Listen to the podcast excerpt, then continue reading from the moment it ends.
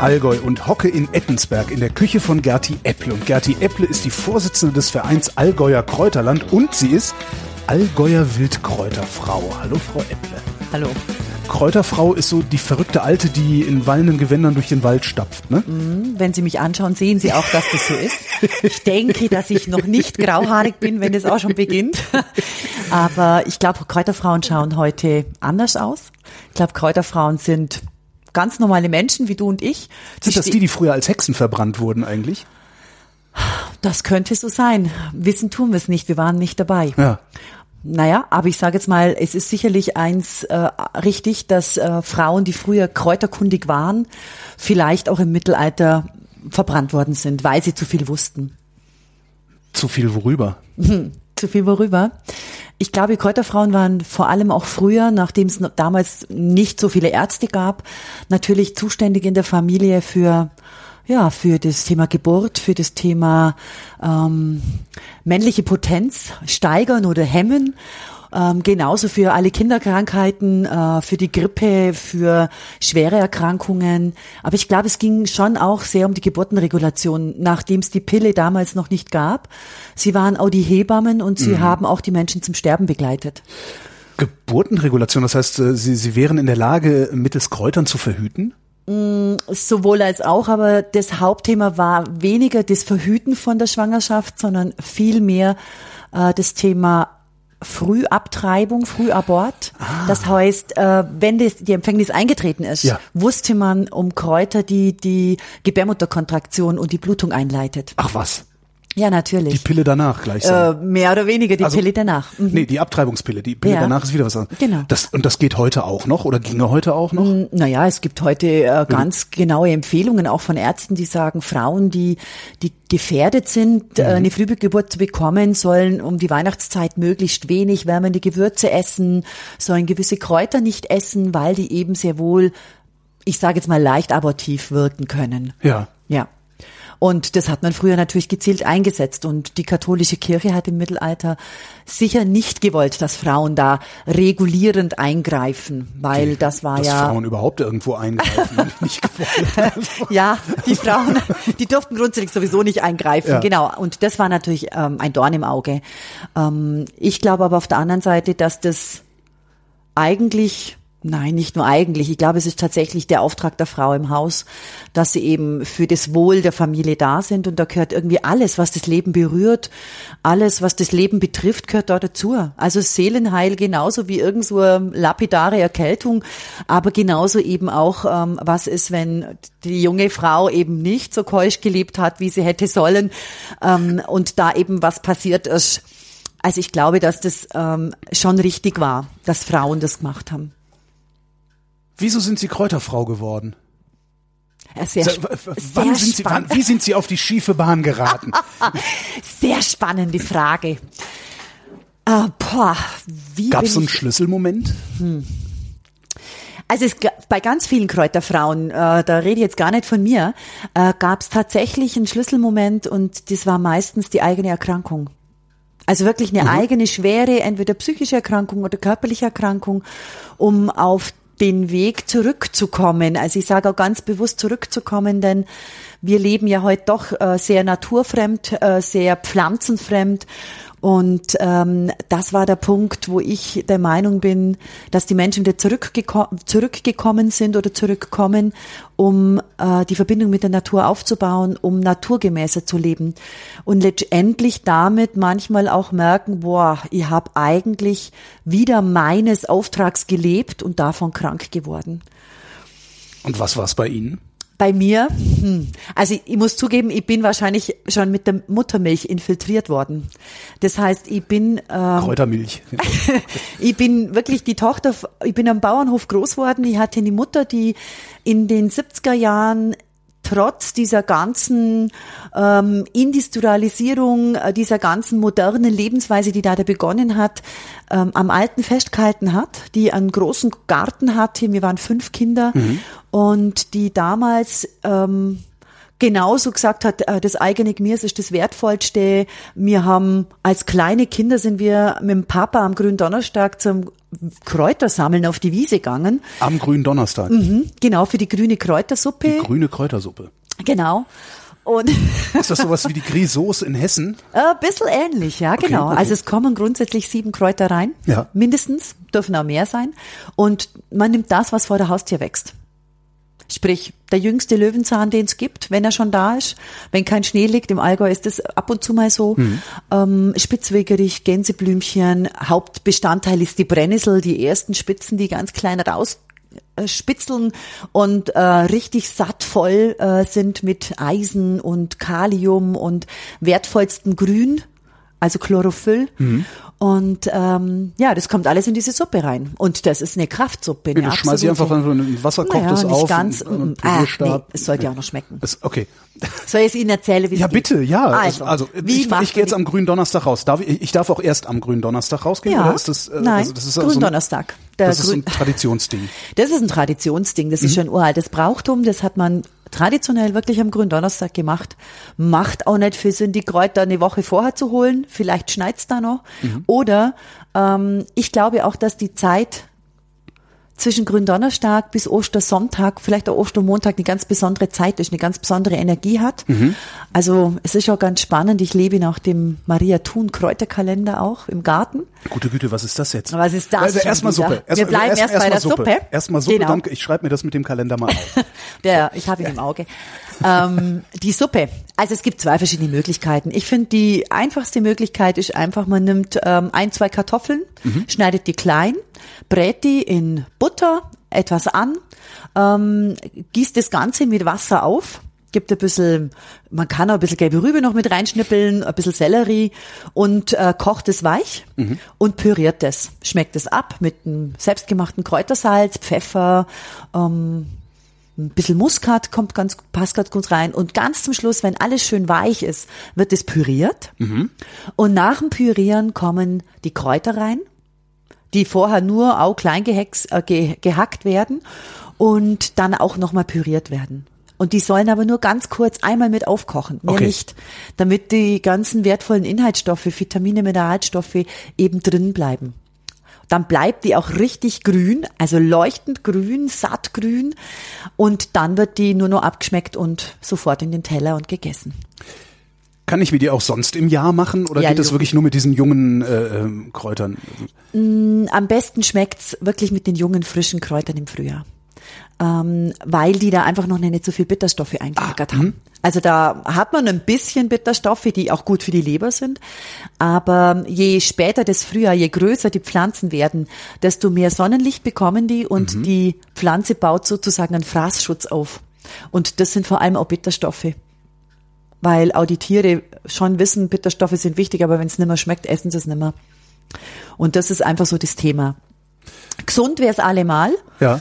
Ähm, weil Bitterstoffe einfach absolut leberstärkend, leberreinigend sind und das brauchen wir vor allem im Frühjahr. So, und das hat ihre Mutter immer gemacht und sie sind immer mit der, mit der dann Kräuter sammeln gegangen. So ist es, genau. Also wir haben Kräuter aus dem Garten geholt, wir haben Kräuter von der Wiese geholt, ähm, man hat einen Wildkräutersalat gegessen. Kopfsalat gab's ehrlich gesagt aus dem eigenen Garten meistens noch gar nicht am Ostersonntag, also hat man Wildkräuter geholt, die waren schneller. und waren früher da und das war für uns so absolut selbstverständlich. Also ich bin so aufgewachsen und als Kind nimmt man das nicht wahr. Man denkt, es ist ja alles so ganz normal, was in der eigenen Familie ist. Und als ich dann ähm, beruflich natürlich rausgegangen bin, Ich wollte gerade sagen, normalerweise jedes, jeder junge Mensch dann sagt ja, nee, Ja. ich muss in die Stadt. So ist es. Also ich bin nicht in die Stadt, äh, sondern ich habe dann Hauswirtschaft gelernt, habe dann äh, anschließend ähm, in Triesdorf, also das ist in Mittelfranken, relativ ländlich, ähm, Hauswirtschaft und Ernährung studiert und habe mit der Betriebswirtin dann abgeschlossen. Und da ist das erste Mal mir klar geworden, dass ich so völlig anders aufgewachsen bin wie andere Leute. Die haben mich dann nur noch Grasi genannt, Weil, weil ich damals schon vegetarisch und gelebt die habe. einzige mit einer Gewürzmühle und so. Genau, ich habe vegetarisch gelebt, ich habe mich fast nur vom Biokost ernährt und es war für mich völlig selbstverständlich, dass ich irgendwie jeden Tag irgendwie Salat und Kräuter und so, also es war einfach ganz was anderes. Ich habe einfach viel Obst, viel Gemüse. Ich habe zu dem Zeitpunkt kein Fleisch gegessen, fünf Jahre, habe aber dann sehr wohl auch gemerkt, dass ich äh, Fehler in der Ernährung mache, sprich vom Eisengehalt her. Ähm, habe dann auch wieder Fleisch angefangen zu essen, weil es mir einfach auch angemacht hat. Ähm, aber ich denke, äh, genau das war nicht der Punkt. Ich glaube, Ernährung hat mich auch immer schon interessiert. Und ähm, da bin ich heute noch. Also Kräuter, als Wildkräuterfrau ist es gut, wenn man so einen gewissen Background im ernährungswissenschaftlichen Bereich hat. Warum? Weil man weiß, wie Stoffwechselprozesse funktionieren, wie Organe funktionieren, wie Ernährung sein kann. Es gibt nicht die einzig richtige Ernährung, sondern es, für mich ist es, es gibt eine konstitutionell spezifisch passende Ernährung. Es gibt für mich auch, ähm, Das merkt man ja, man hat ja dann so Phasen. Also ich habe so Phasen, da esse ich unendlich viel rote Paprika. ja, Und das ist garantiert, weil da irgendwas drin ist, was ich genau in dem Moment So ist brauche. Mhm. ne? Also, Ja, genau. Ich habe das im Studium damals gelernt von Schwangeren. Wir haben die Schwangerschaft durchgenommen und dann hat die äh, Lehrerin damals gesagt, na ja, und deswegen essen die Schwangeren ganz häufig Gurken, saure Gurken, Essiggurken, Ja. weil da ein Stoff drin ist, der eben genau diese Schwangerschaft eben in der Schwangerschaft gebraucht wird und dann die Frau Lust auf Essiggurken. Also ich nenne das einfach intuitives Essen. Ja. Und Kinder, Babys haben das und wer es verbiegt, sind die Erwachsenen. Ja, klar. Weil sie sich an irgendwelche gegessen, Bücher den von. Päpsten, Ernährungspäpsten Ach halten. Ähm, ja. Ich musste auch erstmal lernen, dass wenn Kinder sagen, ich möchte das nicht essen, dass sie das dann nicht essen möchten. Ja. Und dass man dann auch nicht sagt, ja, dann hast du auch keinen Hunger und kriegst Ja. gar nichts. Nein, sondern genau. dann kriegst du halt, was du haben willst. Meistens sind's Nudeln, aber also meine Kinder, ich habe drei Söhne, die waren meine besten Lehrmeister in der Hinsicht. ja, glaube ich. Genau. Weil der eine hat alles gegessen, was man ihm neigestopft hat. Ähm, der andere, der hat zu Zeiten gegessen, wo ich nicht gegessen habe und musste lernen, äh, dass er seinen Rhythmus hat. Den hat er übrigens heute noch. Und ich finde einfach, ähm, klar, äh, man hat so einen gewissen Familienrhythmus und doch ist es so, dass Menschen, manche essen drei große Mahlzeiten, andere brauchen fünf kleine und es tut denen einfach besser. Und von dem her glaube ich, ist es ganz gut so, also was, was ich das Wichtigste finde, und das ist das, was mich als Kräuterfrau sehr fasziniert im Umgang mit Menschen, dass wir alle total verlernt haben, auf unseren Körper zu hören, in uns rein zu hören. Wir glauben alles, was in Büchern steht, aber wir hören nicht auf uns selbst. Und damit gibt's die Totalverwirrung und dadurch machen wir, glaube ich, auch Fehler.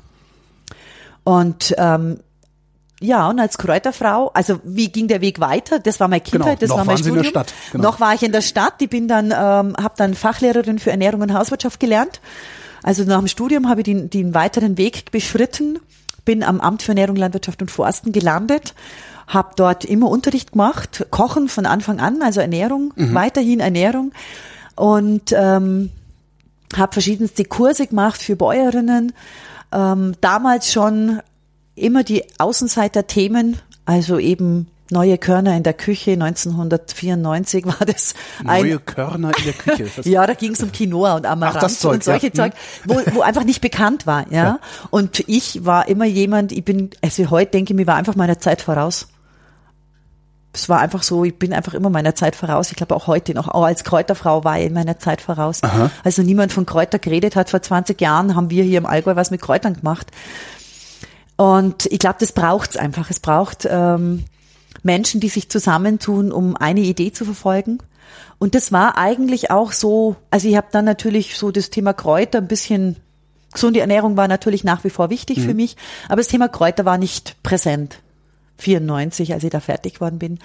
Und ähm, 99 äh, kam ein Projekt über über das Amt, äh, in dem eine ein Tourismus, eine Tourismusfirma aus München im Allgäu verschiedenste Themen aus dem äh, im Bereich Bauernhof und ländliche Entwicklung ähm, mitentwickeln sollte. Ja. Das heißt, die sollten rausfinden, welche Themen brennen denn hier im Allgäu, die überhaupt auf, äh, entwickelt werden möchten. Ja.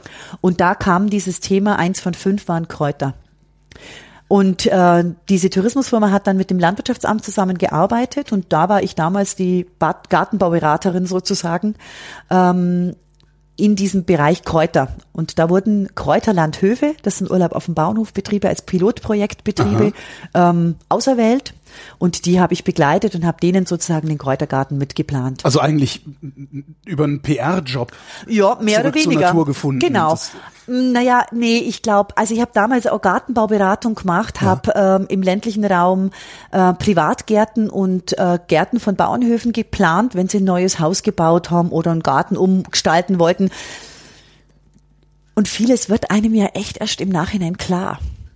Ich habe damals schon Holunderstrauch, äh, Kornelkirsche, Johannisbeeren in die Gärten reingepflanzt und rein empfohlen, ähm, wo andere Essigbaum und äh, Forsythie empfohlen haben. Also ich war immer schon auf diesem Trip Wildsträucher, essbare äh, Früchte äh, vom Strauch, ohne großen Aufwand, heimische Gehölze, also das Thema heimische äh, Pflanzen lag mir, ich glaube, das liegt mir seit ewigen Zeiten am Herzen. Nur ist mir es nicht bewusst gewesen, dass ich das gemacht habe.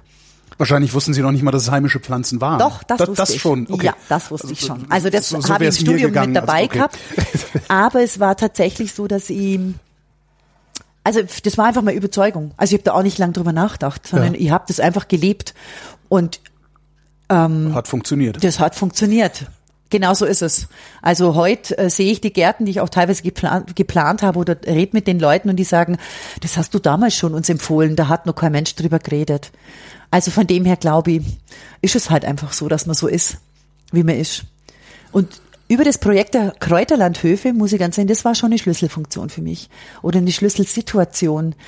Ich habe da das gartenbaulich begleitet und was mich fasziniert haben, war die Bäuerinnen, die in dem Pilotprojekt drin waren. Also drei von diesen zehn Bäuerinnen ähm, fand ich toll, wie die einfach in einer solchen Selbstverständlichkeit ähm, erzählt haben, wie man mit den Kräutern daheim mh, an Schnupfen, an Husten, an Zehenumlauf einfach wieder gut gekriegt hat, ja, wie man einfach ähm, ein Wasser, ein, ein Fußbad mit Kräuterabsud gemacht hat. Und das war für mich schon, dass ich mir dachte, boah, hey, das kennst du alles. Also ich habe da in meiner Kindheit viel mitbekommen und habe es halt lang vergessen. Und das hat's bei mir wieder reaktiviert. Also ich habe mich dann erinnert, dass ich mir gedacht habe, stimmt, das hat meine Mutter auch alles erzählt. Oder mein Opa, der hat auch einiges gewusst. Der wusste sehr viel über die Pflanzen im Wald und auch über die Pilze. Und ich bin mit dem viel im Wald gewesen auch. Und das, ja, ich finde es interessant, weil mir wird das, wurde es so klar, dass man als Kind so ganz normal aufwächst und aber gar nicht, vielleicht bin ich gar nicht normal aufgewachsen, vielleicht war das doch sehr naturverbunden, sehr ländlich, ähm, sehr freiheitlich vor allem auch. Also wir konnten jeden Tag raus. Meine Eltern haben uns sehr viel Freiheit gelassen, finde ich. Also jetzt im Nachhinein, auch wenn ich die Kinder heute sehe. ja, die Aktionsradien sind wesentlich kleiner geworden. Ja, ja. ja. Und das ist ähm, etwas, ähm, das ich, das prä also das prägt ja fürs Leben, absolut. Und ich denke, das ist auch dieses freiheitliche Denken, das ich heute noch lebe. Um dann Wildkräuterfrau zu werden, also ist das eine Berufsbezeichnung? Nein. Oder, also es ist, Nein. Sie arbeiten das nicht, sondern Sie sind es. Also ich arbeite das freiberuflich. Und der, die Bezeichnung Wildkräuterfrau, da bin ich gar nicht alleine. Es gibt neun Allgäuer Wildkräuterfrauen im Allgäu. Das ist eigentlich, naja, wie es halt so oft ist bei Frauen, so einfach aus einer Idee entstanden. Wir haben damals im Verein ähm, einen Prospekt entworfen, wo wir gesagt haben, Mensch, wir brauchen jetzt irgendwann so ein Papier, um es an, an Interessierte weiterzugeben. Und ähm, ich habe mehrere gleichgesinnte Wildkräuterfrauen und wir standen da und haben gesagt, boah, wir sind lauter so One-Women. Einzelpersonen. Wir gehen zwar als Referentinnen durch die Gegend, aber wir können uns jetzt nicht wie eine Firma leisten, äh, 700 Euro in, den- in den Prospekt reinzuzahlen. Das haben wir gar nicht, ja. Und dann haben wir uns zusammengesetzt und haben gesagt, Mensch, vielleicht wäre es möglich, als Gruppe in diesen Flyer uns zu positionieren. Und dann haben wir festgestellt, Mensch, wir machen, wir sind eigentlich die, die das alte Wissen über die Kräuter weitertragen. Wir sind die Multiplikatoren. Ja. Und ähm, ja, wir brauchen einen gemeinsamen Namen. Ist ein, schon wieder PR. Ja, Die PR zieht sich durch Ihr Leben. Und, und bei Kräutertee und Kaffee saßen wir zu neunt zusammen so oder zu siebt, weiß ich gar nicht mehr, und haben festgestellt, Mensch, eigentlich ein toller Name, Allgäuer Wildkräuterfrau. Wir Ja, wollten uns funktioniert, also hat bei mir funktioniert. Genau, Ja. und wir wollten ganz bewusst dieses Wort Hexe nicht drin haben, ja, weil es nee, einfach das ist ja auch albern so ein bisschen. Ja, genau. Also ich finde, äh, ich finde, alle Frauen sind ein bisschen auch äh, diese alten Kräuterweible. Ja, genau. Ja, Hm?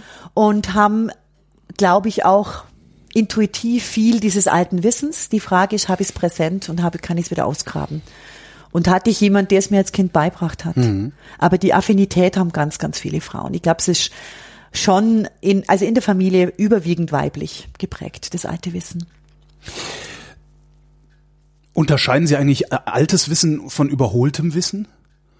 Weil Nein. viel von dem, wo man sagt, das ist so altes Wissen, äh, viele, also vieles alte Wissen ist ja auch zu Recht verloren gegangen. Das meine ich. Äh, das wage ich nicht Kräuter? zu beurteilen. Okay. Also ich habe viele Bücher gelesen, ich habe viel selber ausprobiert. Ich habe im Verein Allgäuer Kräuterland mhm. als Vorsitzende vor vier Jahren ein Projekt gestartet, das heißt traditionelle Heilkunde im Allgäu. Ja. Wir haben damals äh, alte Leute befragt über ihr altes Wissen. Was habt ihr früher gemacht, ähm, als ihr jung wart? Äh, wie kam das Wissen zu euch? Wie wurde es bei euch in der Familie verwendet? Und ich muss zugeben, ähm, mich hat es immer wieder baff erstaunt. Also mich hat das auch sehr berührt, äh, extrem berührt, wie Menschen in ihrer oft Einfachheit und aber in einer in einer brillanten Klarheit, die haben das überhaupt nicht in Frage gestellt, dass etwas nicht helfen könnte. Ja. Was wir heute ganz häufig, häufig machen. Wir brauchen immer diese wissenschaftlichen Nachweise. Ja. Und die haben mich gelehrt, also die haben mich gelehrt, dass es nicht nur um dieses wissenschaftlich ähm, nachgewiesene Wissen geht, phytotherapeutisches Wissen, mhm.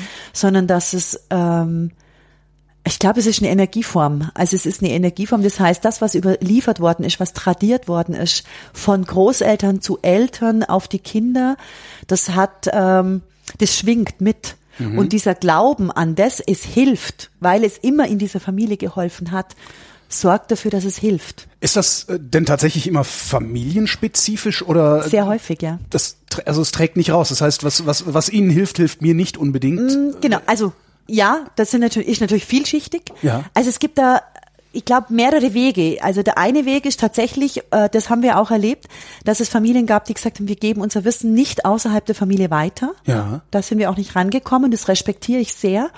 Aber und, schade eigentlich. Äh, natürlich ne? ist das schade. ist das große Geheimnis dann. Ja, Also, aber trotz, und Gleichzeitig gab es aber wirklich auch, und das haben, lesen wir auch in alten Büchern, in Handaufschrieben, ähm, dass es auch Leute gab, die gesagt haben, nein, das Wissen muss weiter. Also es gab sehr wohl über diese begrenzte Mobilität Ja. mit dem Pferdekutschenwagen, wenn die eine Verwandtschaft ihre andere Verwandtschaft äh, besucht hat und dann morgens losgefahren ist, nachmittags zum Kaffee trinken und abends wieder zurück.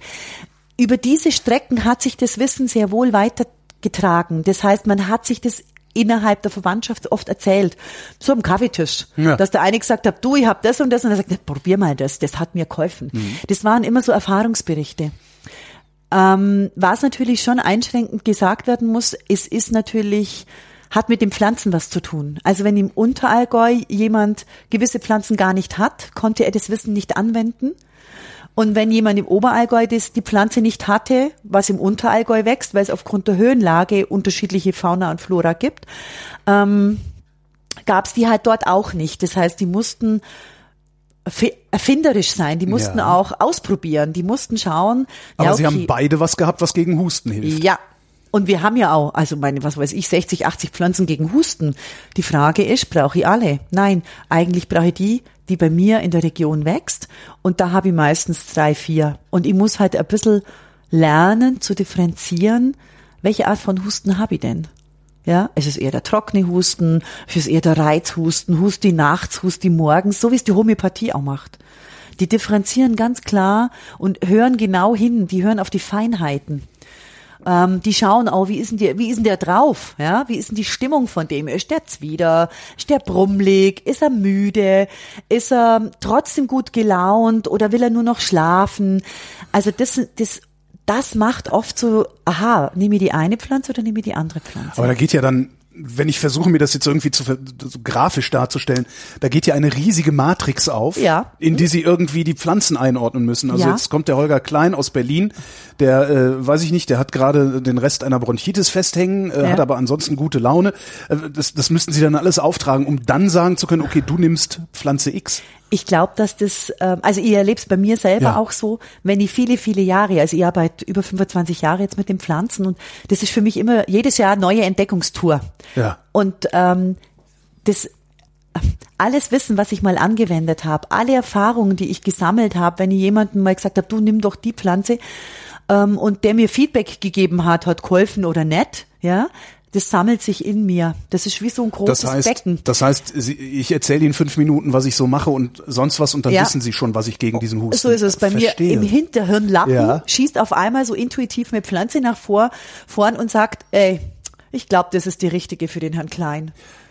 Aber würde mir, also ich bin gebürtiger Kölner, bleiben wir mal in der Ja. Region. Also ich bin gebürtiger Kölner. Würden mir denn äh, äh, Allgäuer Pflanzen überhaupt helfen oder soll Ja. ich lieber gucken, was da bei uns in der in der Gegend äh, wächst? Also ich, ich würde sagen, es gibt schon sowas wie das große Ganze. Ja. wo man sagen kann, aha, das ist so der große Pott, da sind die Pflanzen drin, die helfen allen Menschen, auch den Tieren übrigens. Und ähm, dann gibt's natürlich regionspezifische Pflanzen, die aus der Tradition verwendet wurden.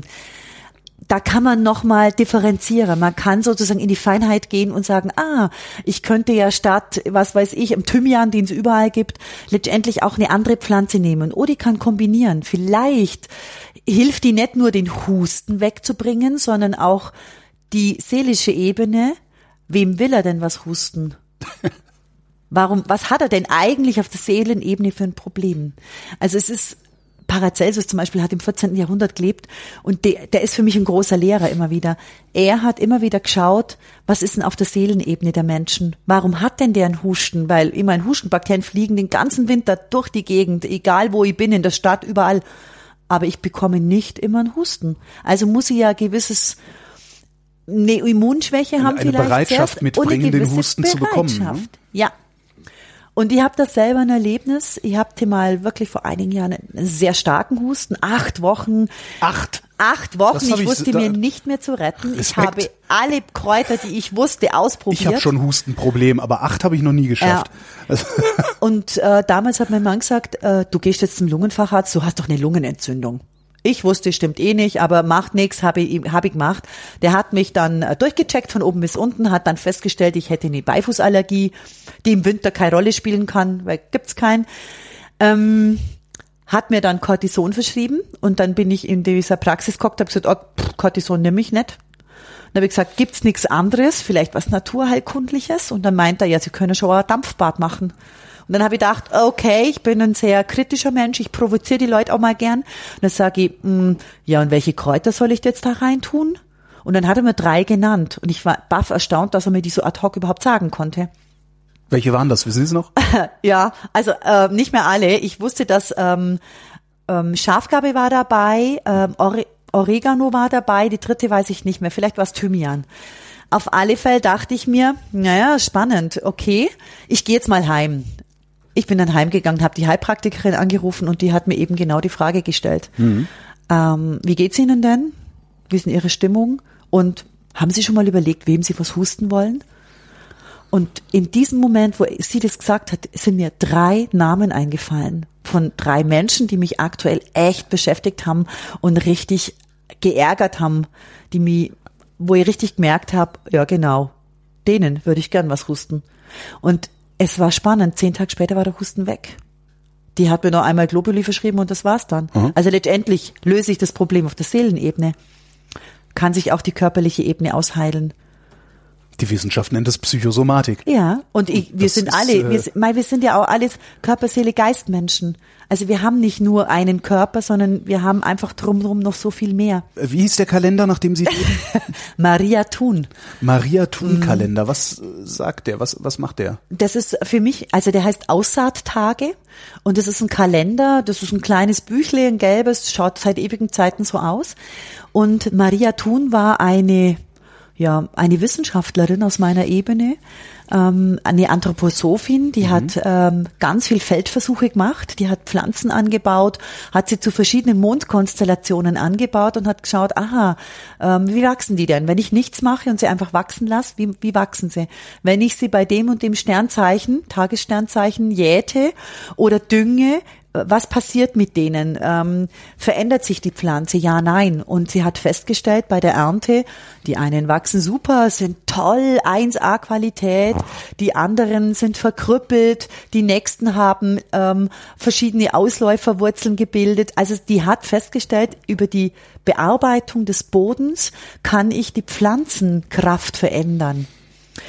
Ähm, und hat daraus ähm, letztendlich ähm, Handlungsweisen für den Gärtner mhm. und für den Landwirt abgeleitet wie wann er düngen soll, wie er düngen soll. Ähm, also die ganzen Rudolf Steiner Landwirtschaft, Demeterbetriebe, mhm. die arbeiten nach diesem Kalender.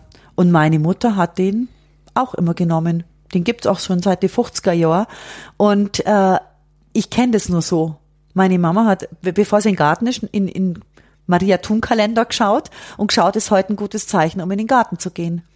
Um überhaupt in den Garten zu gehen. Ja, um dort zu gießen, zu jäten, zu säen, so, zu pflanzen, okay, irgendwas dachte, überhaupt. Nein, nein, überhaupt okay. irgendwas äh, im Garten zu bewirtschaften. Ja. Genau. Und das habe ich so übernommen. Weil haben Sie schon mal, haben Sie schon mal die Gegenprobe gemacht? Also, ja. Also einfach mal sagen so, ich mache es jetzt genau andersrum, mal gucken, was dann passiert. Also ich mache jetzt keine wissenschaftliche Arbeit, aber ja, ja. es ist tatsächlich so, ähm, ich notiere mir das in meinem Kalender hm? und es ist total spannend, äh, zum Beispiel Salatpflanzen, wenn man die beim Wurzelzeichen raus äh, rauspflanzt, stellt man fest, oh, die wachsen nicht, die wachsen nicht, die wachsen nicht, ja.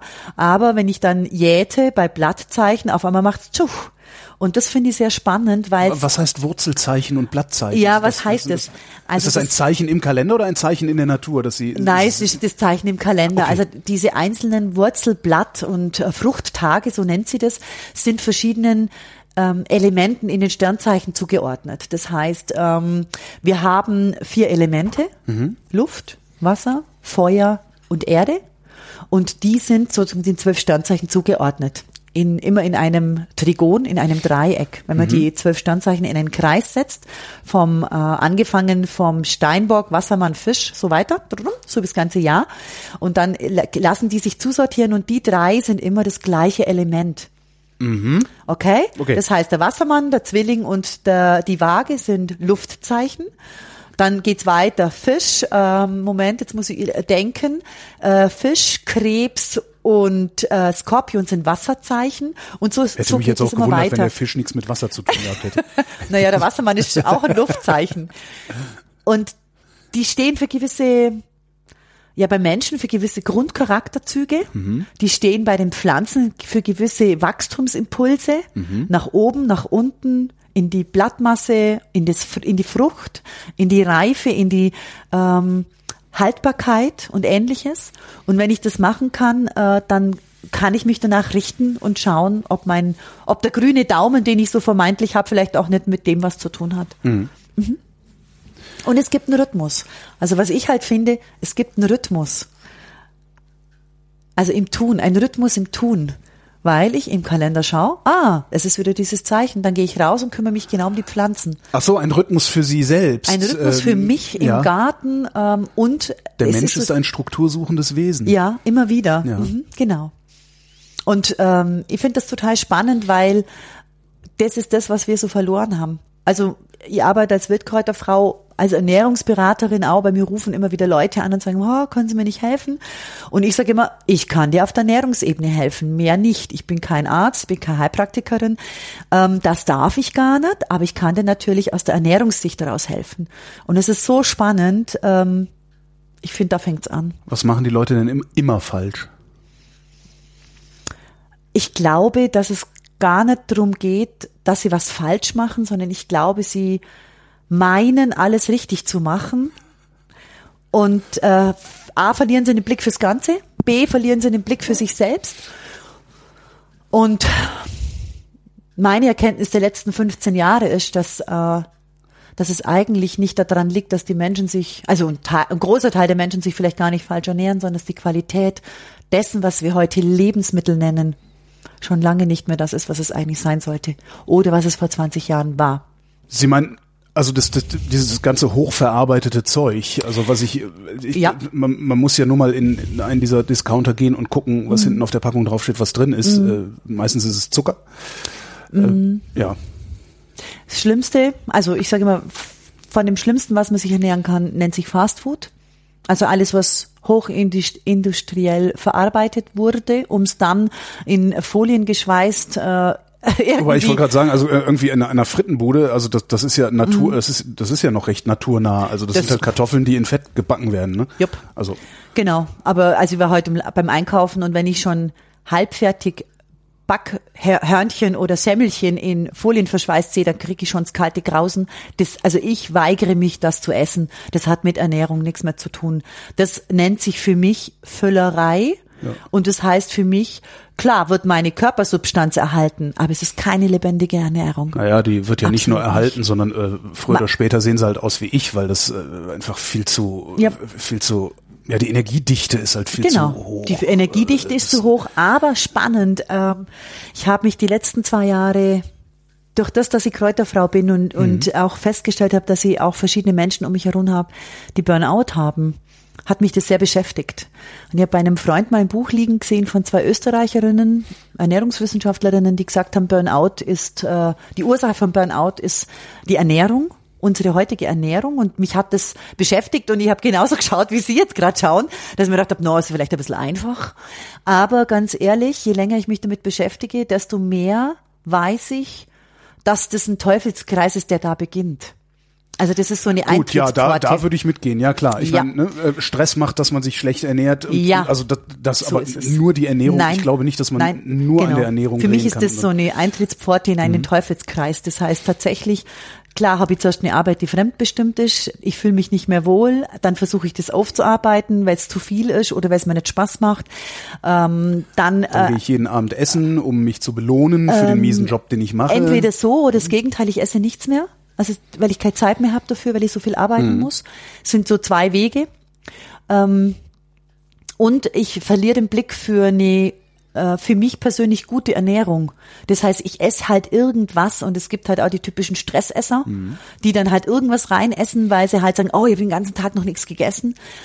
Ähm, und dann essen sie zu viel und das Falsche. Und was wir halt grundsätzlich verlernt haben, also ich beobachte unheimlich gern Menschen, das ist eins meiner Leidenschaften. Und wenn ich in Kempten bin tagsüber und mir mal den Spaß macht, mich äh, im Sommer rauszusetzen und zu schauen, was Leute so auf dem Teller haben oder an der, an der Würstchenbude so mitnehmen, ähm, denke immer, geht gar nicht. Also was, was wir echt verlernt haben zu essen ist, ähm, ja, grüne Pflanzenkost. Das heißt, wir essen auch die, die meinen, sie ernähren sich gesund. Wir essen sehr bunt. Die Ernährungsbewussten essen sehr bunt. Mhm. Paprika, Tomate, ja. Gurke, Bananen, Orangen, ähm, Kiwi, ähm, Aubergine. Und wo ist das Grün? Wenn man in den Laden geht und in der Gemüse- und Obstabteilung sind, dann schaue ich, dann sehe ich wahnsinnig viel bunt. Ja aber ich sehe kein Grün mehr. Und das grüne Salatkopf ist ja nicht mehr grün, der ist ja blass. Der ist ja katastrophal blass. Also habe ich Feldsalat noch, ja, Feldsalat, Brokkoli im Herbst.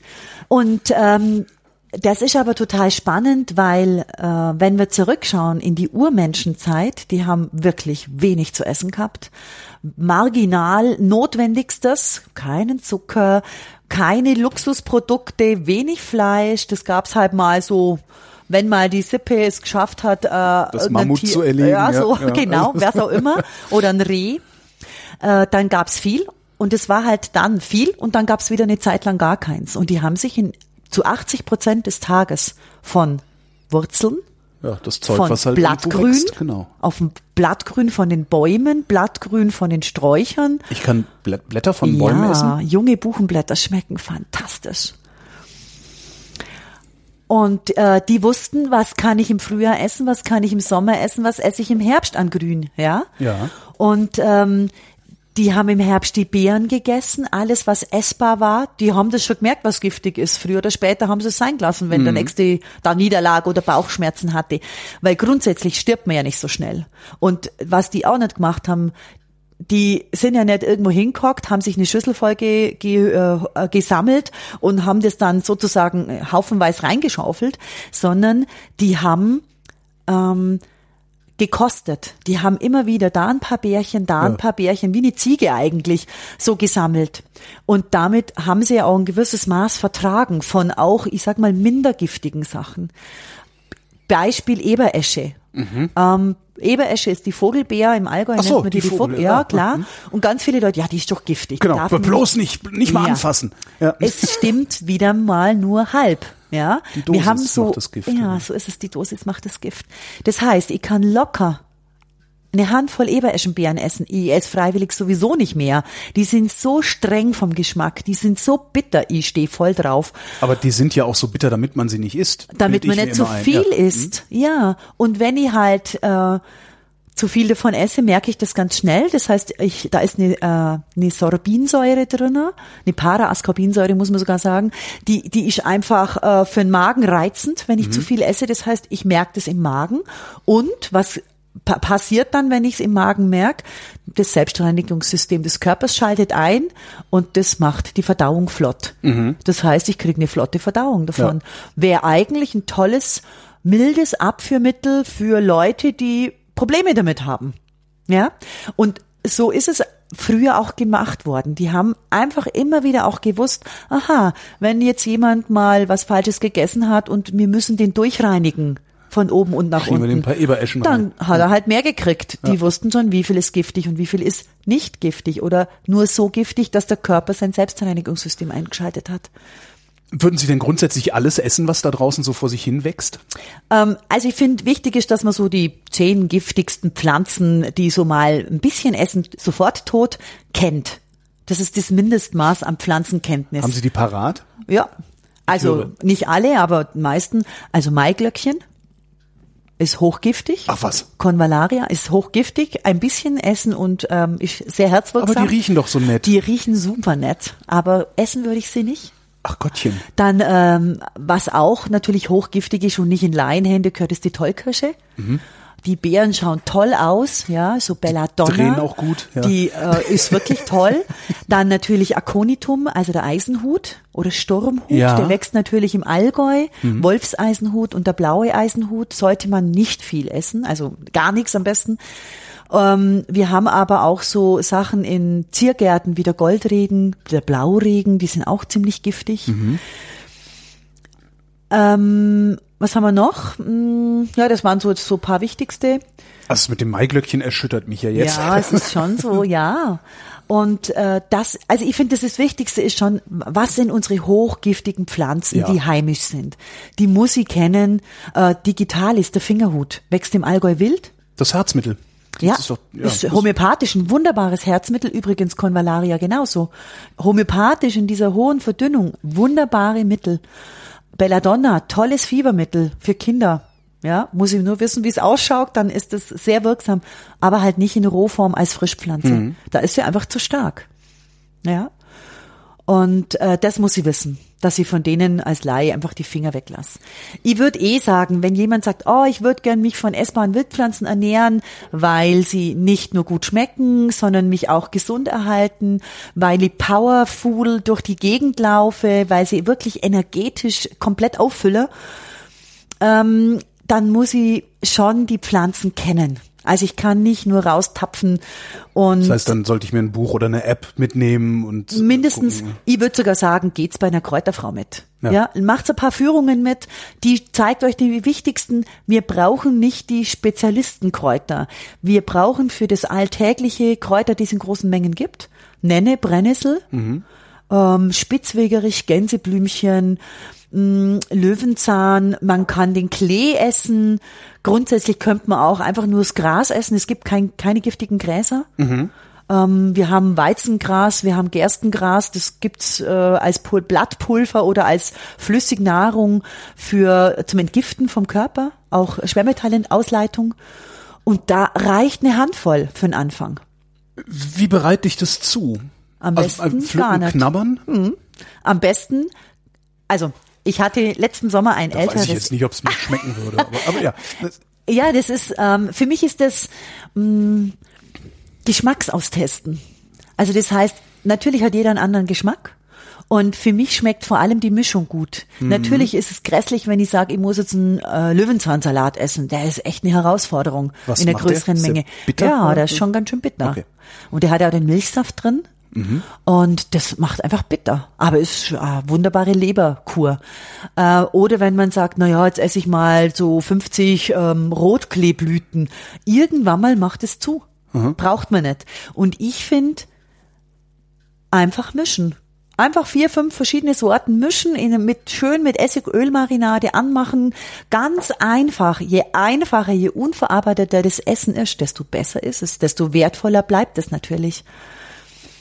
Und äh, von dem her denke ich mir, brauchen wir vor allem die Pflanzen, die es viel gibt. Also die bei uns letztendlich als Wildkraut wachsen oder als manche bezeichnen sie ja heute noch als Unkraut. Unkraut, genau. Das heißt, bei mir im Garten wächst der Giersch.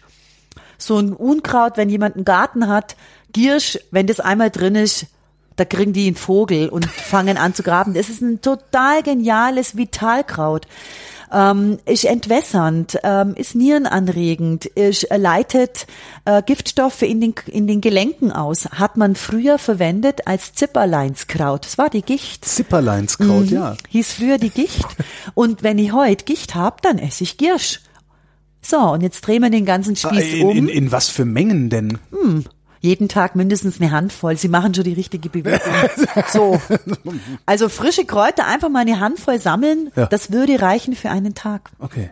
Und wir müssen es aber täglich essen. Wir können keinen, kein Polster ansammeln Mhm. in uns, sondern wir brauchen die tägliche Zufuhr. Und wenn wir das machen würden, also ich mache das, sobald der Schnee weg ist, fange ich an zu sammeln, jeden Morgen mein Smoothie oder dann kleingeschnittenen Salat tagsüber mit rein als Gewürz. Äh, Ich finde, wir haben so verlernt, Kräuter, Wildkräuter, aber auch so Kräuter wie Zitronenmelisse, Thymian äh, in größeren Mengen zu verwenden. Wir verwenden es nur noch im kleinen Döschen, Streu, äh, so ein irgendwie ein bisschen als. Würze. Genau. Viel zu wenig. Wir würzen mit dem ja auch gar nicht. Also da könnten wir echt von den Italienern lernen. Die würzen mit Kräutern. Das schmeckt nach, Ita nach, nach Thymian, das schmeckt nach Oregano, das schmeckt nach Basilikum. Und bei uns, da ist das mal Mhm. Und das ist so, genau, so drei Blatt Basilikum auf der Ja, Tomate. genau. So, ja. mhm. Und das haben wir vergessen. Und das müssen wir wieder lernen. Also, und wenn wir das lernen und wenn wir es selber hätten, frisch, bräuchten wir keine Vitaminpillen, keine Mineralstoffpillen, keine Nahrungsergänzungsmittel mehr. Wir hätten die frische Kost mit allem, Vitamine, Mineralstoffe, Spurenelemente, Vitalpower in unseren Kräutern, die wir einverleiben können. Wie bekommen wir das in die Stadt? indem wir es in die Töpfe tun, indem wir es in die Kübel tun. Das können wir auf dem Fenstersims können wir sammeln. Wir können es, also es gibt in der Stadt Urban Gardening. Ja. Also es gibt in der Stadt, ähm, hängen sich die Leute das an, an die Hauswand. Das kann ich selbst und, äh, ernten von. Mhm. Stimmt, das, und das vom- Zeug, das ist ja Unkraut, das wächst ja ist- wie blöd, man muss sich ja nicht mal kümmern. Ne? So ist es. Also Brennnesseln kriegt man nicht so leicht tot. Und immer Wie, wie natürlich. fasst man eigentlich Brennnesseln dann? Also ich meine, die brennen doch. Wie, wenn ich da jetzt einen Salat draus mache, wie Am besten, man hat eine zarte Hand. also ich lang die Brennnessel immer nur pur an, weil wenn man sich mit ihr mal versöhnt hat, brennt sie einen nicht mehr, weil man sie eben achtsam anfasst. ja, aber spätestens wenn ich sie esse, das ist ja. Ja, also Brennnessel im rohen Zustand esse ich auch nicht. Ach so, was machen Sie denn dann, wenn Sie einen Brennnesseln Also ich, Salat Brennnessel kommt bei mir nicht in Salat. Ach so. Bei mir, also Brennnessel ähm, ist für mich wirklich ein Kochgemüse. Äh, das heißt, also was man machen kann, ist Brennnesselblätter, wenn sie im Juni richtig schön groß sind, einfach mal abends hergehen, Brennnesseln ernten, äh, Olivenöl in eine Pfanne rein, bisschen mehr und die Brennnesseln sozusagen zu Chips ausbraten. Und nur ein bisschen Kräutersalz drüber oder ein bisschen Chilipulver drüber und dann kauen. Schmeckt, knuspert total fein. Darum geht's ja. Genau, darum geht's. Und die Brennnessel hat natürlich was, äh, die Brennnessel hat, sie hat sehr viel Mineralstoffe. Und Mineralstoffe sind nicht hitzeempfindlich, das heißt, die bleiben auch beim Ausbraten nahezu vollständig erhalten. Das heißt, ich kann die trotzdem essen, sobald ich die Brennnessel esse, ge gekocht, äh, gebraten, gedünstet als Spinat in das Grün-Donnerstagsuppe oder in der Kräutersuppe bleibt wesentlich das meiste drin. Also Vitamin C ist natürlich etwas, was rausgeht durchs Braten, aber ansonsten bleibt das meiste drin. Auch das Eisen und das Eiweiß, das tierische Eiweiß. Die Brennnessel ernährt sich am liebsten von Exkrementen, also Kuhdung, Ziegendung, dort wo Schutt unten unter der Erde drunter ist, wo auch Metallhaltiges wächst, da kommt die Brennnessel. Sie wandelt Metalle aus dem Boden, auch aus dem Gestein, wandelt sie sozusagen um nimmt, also das Wasser löst das Gestein oder diese Metalle aus dem, aus dem Rost sozusagen ja immer wieder in Spuren und die Brennnessel nimmt dieses äh, Metall auf wandelt es sozusagen in ihrer Pflanzenfaser so um, dass wir Menschen es Menschen verfügbar bekommen. Wir könnten nicht am rostigen Nagel runterschlecken. Es bringt nichts. Wir können es nicht verwerten. Und darum brauchen wir die Pflanzen, die uns das sozusagen für unseren Körper verfügbar machen. Ist eigentlich genial. Mit wie vielen Pflanzen arbeiten Sie? Also wie viel, wie viel Kräuter, wie viel ja, haben Sie ständig unter Beobachtung? Keine Ahnung. äh, also ich habe ich hab einen großen Garten, Ja. äh, in dem sind, keine Ahnung, 60, 80 verschiedene Kräuter drin. Die wachsen da, das ist meine Blumenrabatte, weil die blühen ja auch. Und ich gehe morgens durch den Garten und frage die Kräuter, hey, wer möchte mich heute begleiten? Also ich habe den Spieß umgedreht. Ich nicht ich suche die Kräuter, sondern ähm, ich lasse mich von den Kräutern ansprechen. Ich habe da Wie machen die das? die, wie also da, machen- da wird jetzt also- nicht eine Brennnessel sitzen und sagen, oh, hier ich. Also Wer das wäre auch ein bisschen, das wäre auch ein bisschen laut. Stimmt. Man muss die Stille, man muss die stille Sprache der Pflanzen natürlich schon verstehen lernen. Beschweren sich dann die Nachbarn, bei der Apple ist immer so ein Lärm im Garten. Äh, ja, nein, das ist natürlich Intuition. Mhm. Das heißt, ich gehe in der Früh raus, wenn es im Sommer ist, barfuß natürlich, das ist meine erste Kneiptour. Äh, nicht die Kneipentour, sondern Schon die klar. Kneiptour. Kneip. Und dann laufe ich einfach so durch den Garten und über, ja, welche Kräuter nehme ich heute für meinen Frühstückstee? Und dann pflücke ich einfach das, was ich denke, was gerade passt. Und ähm, ich habe einfach die Erfahrung gemacht, wenn ich durch den Garten gehe, dann gibt's Kräuter, die sagen, hey, heute bis, heute möchte ich in deine Teetasse, weil heute tue ich dir gut. Ja. Ähm, weil ich nehme immer wieder neue. Und es gibt, also ich denke da auch nicht drüber nach, das ist gut, dass in der Früh ist, da denke ich nur nicht so. Sondern da bin ich einfach so, da gehe ich einfach durch den Garten und denke, ha, welche sind's denn? Ja. Ähm, wir, wir sind heute so ko- verkopft. Und es ist die beste Übung, aus dem Kopf zu kommen. Rein ins Gespür, ins Gefühl und eben zu gucken, einfach nur zu sagen, hey, wer will mit? Was ich mich die ganze Zeit frage, ist, Sie haben pubertierende Kinder. Ja. Wie reagieren die auf das Ganze? Naja, die sind so wie ich, von klein auf gewohnt. Okay. Also die essen die Kräuter nach wie vor. Also Das heißt, die, die rennen jetzt nicht wie die Blöden zu McDonalds, weil sie, äh, Mhm. okay, meinen Kindern schmeckt McDo- McDonald nicht. Schwein gehabt. Die haben, die sind von klein auf mit lebendiger Nahrung groß geworden. Die haben, also der Große ist etwas ein Allergikerkind, aber der hat eigentlich keine Allergien mehr. Die sind bumperls gesund. Ähm, von dem her ähm, absolut stabil, sind nie krank. Da beschweren sie sich immer wieder, dass sie nie krank sind. Und also äh, Erkältung, Schnupfen pff, kennen wir eigentlich gar nicht mehr. Und ich bin mir sicher, das sind die Pflanzen, die uns da das ganze Jahr unterstützen. Und wenn es im November, Mitte November zuschneit, Das wäre jetzt meine Frage gewesen. Was machen Sie denn eigentlich jetzt bei dem Wetter? dann das habe ich getrocknete Kräuter zu Hause. Ja. In Form von Kräutertee. Ich mache im Sommer mein Kräutersalz selber, das mir den ganzen Winter reicht. Und da habe ich im Prinzip getrocknete Pflanzen drin. Und da ist drin Brennnessel, Ah, Giersch. Reicht das? Reicht das? Also, weil die Basis Ja. ist ja Salz. Also, Ja, es- das, äh, also meine, man darf es jetzt nicht mit dem gekauften Kräutersalz vergleichen. Okay. Mein Kräutersalz ist sehr kräuterig und wenig salzig. Okay. Also das ist ähm, Geschmacksgebung und gleichzeitig ähm, mit dem Salz würzen. Und da gibt's verschiedene, also zwei, drei so Mischungen. Das eine ist so die Kartoffelfraktion Mischung. So, da, da ist Gundermann mit dabei. Das passt wahnsinnig gut zu der Kartoffel. Gundermann. Der Gundermann oder Kenne die ich, als, Gundurebe. kenn ich als Musiker, aber als Kraut habe ich das noch nie. Ehrlich? Was Ja, ist der Gundermann Es gab als mal jemand, der hieß Gundermann, also aber Echt? mehr weiß ich auch nicht. Okay. Also der Gundermann ist so ein Rankgewächs, das äh, wunderschöne lila Blütchen hat und so äh, Blätter, die äh, äh, ganz rund sind und außen so ganz runde Buchtungen hat. Also es schaut so ganz harmonisch aus, das Blatt. Schmeckt etwas erdig, manche würden auch modrig sagen. Äh, Für mich ist es erdig und es wurde früher verwendet, vor allem in Gegenden, wo Erzabbau passiert ist, weil es die Schwermetalle im Körper ausleitet. Und im Erzabbau werden Schwermetalle frei. Die Menschen haben die Mhm. eingeatmet. Und die hat, man hat das immer erkannt, indem sie an der Oberlippe so einen dunklen Saum bekommen haben. Und dann hat der Arzt die freigestellt und hat gesagt, du trinkst jetzt zwei Wochen Gundermann-Tee, Mhm. um die Schwermetalle wieder auszuleiten. Weil sonst wären die ganz früh verstorben.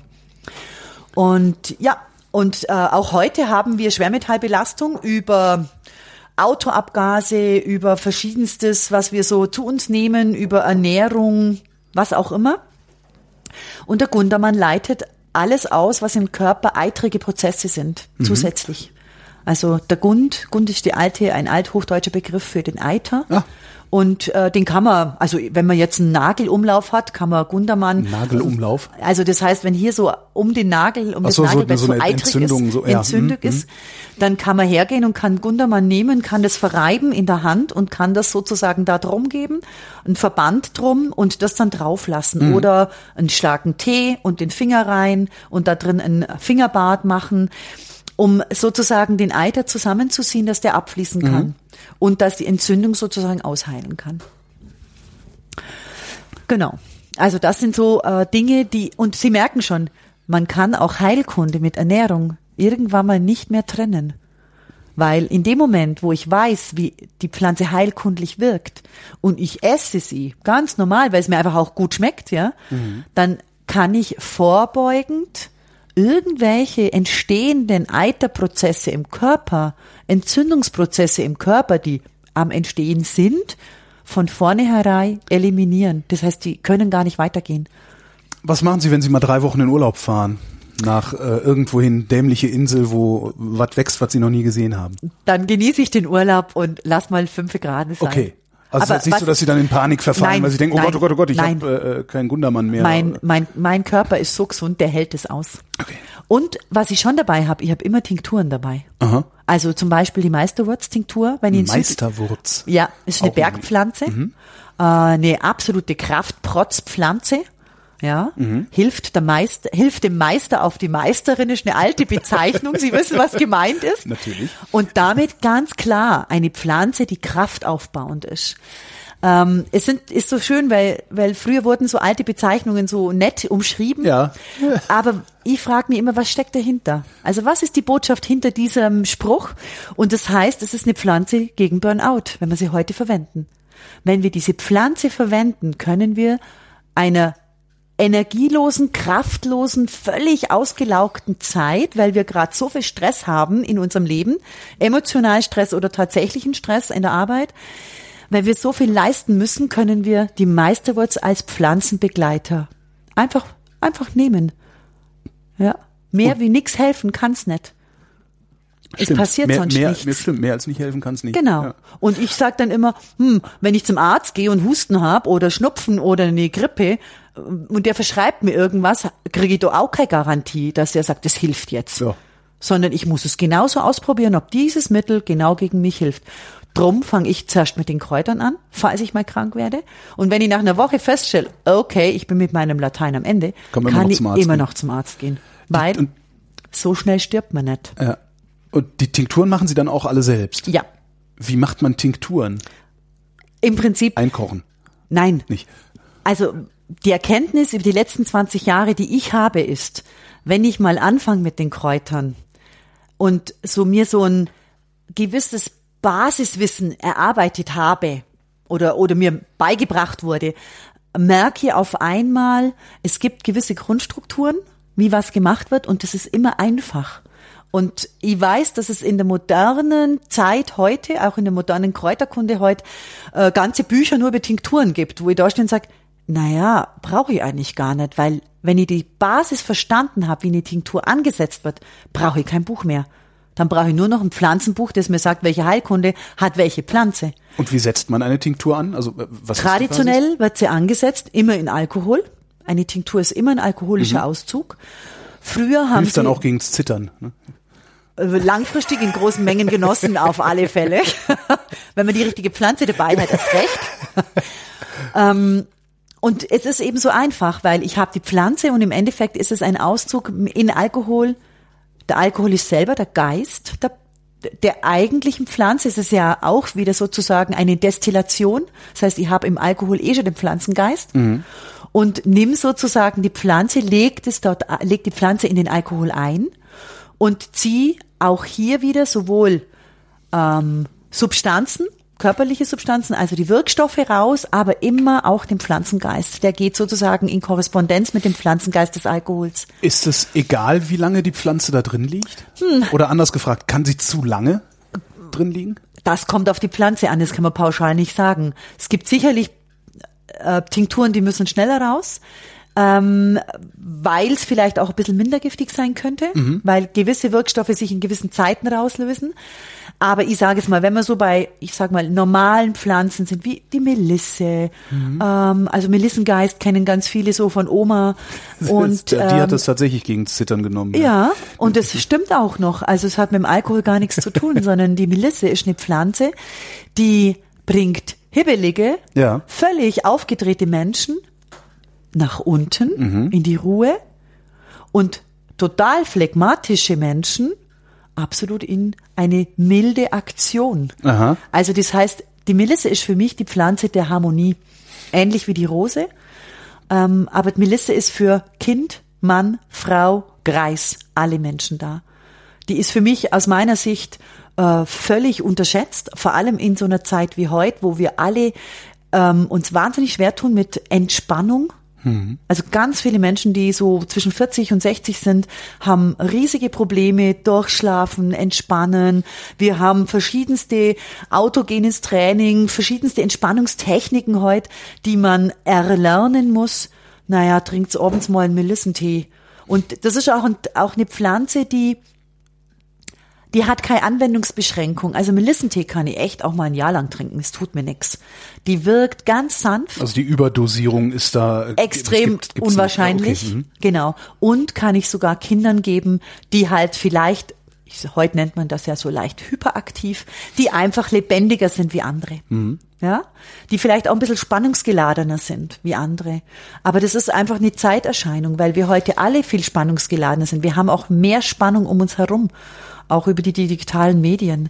Und unser Körper muss lernen, damit zurechtzukommen. Was für Alkohol nehmen Sie? Also ist wo das- da ist ist. so, Also, also tatsächlich, also ist es so, tatsächlich- ich trinke gern rum, dann tue ich meine Melisse in So rum. ist es. So- Also ah ich ja, finde, so eine Tinktur ist auch schön, wenn sie schmeckt. Okay. Und es ist spannend. Also es gibt da auch wieder verschiedene Strömungen in dieser in dieser ganzen Kräuterkunde-Geschichte. Es gibt ähm, Leute, äh, die sagen, wir brauchen 90-prozentigen Weingeist, um eine Tinktur anzusetzen. Ich persönlich kann damit nicht mitgehen. Das Einzige, wo ich 90-prozentigen Alkohol nehmen würde, ist ein Harz, also Fichtenharz oder Weihrauch. Ist jetzt nichts Heimisches, der Weihrauch, aber Fichtenharz. Dann würde ich das nehmen, weil Harz einfach sich sonst nicht löst. Ja. Aber ich würde niemals so eine ganz zarte grüne Pflanze wie Melissenblätter oder ähm, eine Rose oder ein Veilchen in 90-prozentigen Alkohol geben. Das ist für mich, also ich, wenn ich in die Pflanze reinspüre, habe ich den Eindruck, die wird verbrannt. Ja. Das ist für mich die Erkenntnis. Ich habe das auch mal gemacht, weil ich das so gelesen habe und dann habe ich das gemacht und ich dachte, boah, das geht gar nicht. Und ich habe es dann angefangen auszupendeln. Also man als Kräuterfrau macht man so ziemlich viel und ich habe dann angefangen zu pendeln, habe ich mit 16, 17 schon gemacht, so aus dem Spaß raus und habe geschaut, wie viel Alkohol, wie viel Wasser will denn die Pflanze, wo ist denn da die Grenze, ja? Und ich habe das mit dem Schlüsselblümchen ausprobiert. Ich habe im Frühjahr ein Schlüsselblümchen genommen, habe es in ein Glas rein, habe mir eine Tinktur angesetzt, habe dann Wasser genommen und habe das Pendel drüber gehalten und habe einfach das Pendel gefragt, wie viel Wasser willst du denn, Schlüsselblümchen? Und dann habe ich so lang gegossen, wie das, bis das Pendel aufgehört hat zu pendeln. Dann dachte ich mir, okay, ist gut, habe das ausgemessen, habe geschaut, wie viel ist es und dann habe ich es mit dem Alkohol genauso gemacht und habe das dann berechnet und es kam etwa sieben Prozent raus. Das heißt, ich könnte es auch in Wein einlegen. Und witzigerweise, es gibt von Hildegard von Bingen ein Schlüsselblümchenwein. Die Ach, wusste das auch schon. Also es hat sich eigentlich nur das bestätigt. Ich habe das im, im Versuch bestätigt, was die Hildegard von Bingen tatsächlich Ja. auch schon gesagt hat. Und die ist jetzt ein bisschen älter wie ich. Harz? Was machen Sie mit Harz? Also ähm, ich verwende Fichtenharz, Lärchenharz, ähm, Tannenharz, Weißtannenharz und damit in erster Linie verräuchere ich es. Das ist für mich der Weihrauch des Allgäus. Um ähm, was was was macht das? Abgesehen von gut riechen? Es klärt die Luft, es klärt die Atmosphäre. Es gibt den Menschen, die in, den, in dem Haus wohnen, Rückgrat. Also gut für, für so, so wankelmütige, pubertierende, ähm, himmelhoch jauchzend, melancholische Jugendliche. Wahnsinnig gut. Es ist, äh, für mich ist auch die Fichte, vor allem die Fichte eine Pflanze, die äh, so einem die Gradlinigkeit gibt, ja, und Rückgratstärkung. Und äh, aber es klärt absolut die Atmosphäre. Also wenn viel gelebt wird in Häusern, äh, dann ist es gut, ab und zu mal mit dem Fichtenharz durchzureinigen. Was ich noch äh, gefunden habe auf, auf der Webseite Ihres Vereins, ist, Sie äh, machen richtig Lehrgänge für Selbstversorgung. Mhm. Machen Sie das auch selber? Also kommen Sie komplett ohne Einzelhandel zu? Nein. Also wir sind ein Fünf-Personen-Haushalt und ja. ähm, da äh, braucht man einfach gewisse Lebensmittel. Ich glaube, um das geht's auch heute gar nicht mehr. Ich glaube, es geht ähm, in erster Linie ähm, darum, so viel Selbstversorgung zu schaffen, wie man Zeit hat. Denn äh, der begrenzende Faktor tatsächlich ist die Zeit in der heutigen Zeit.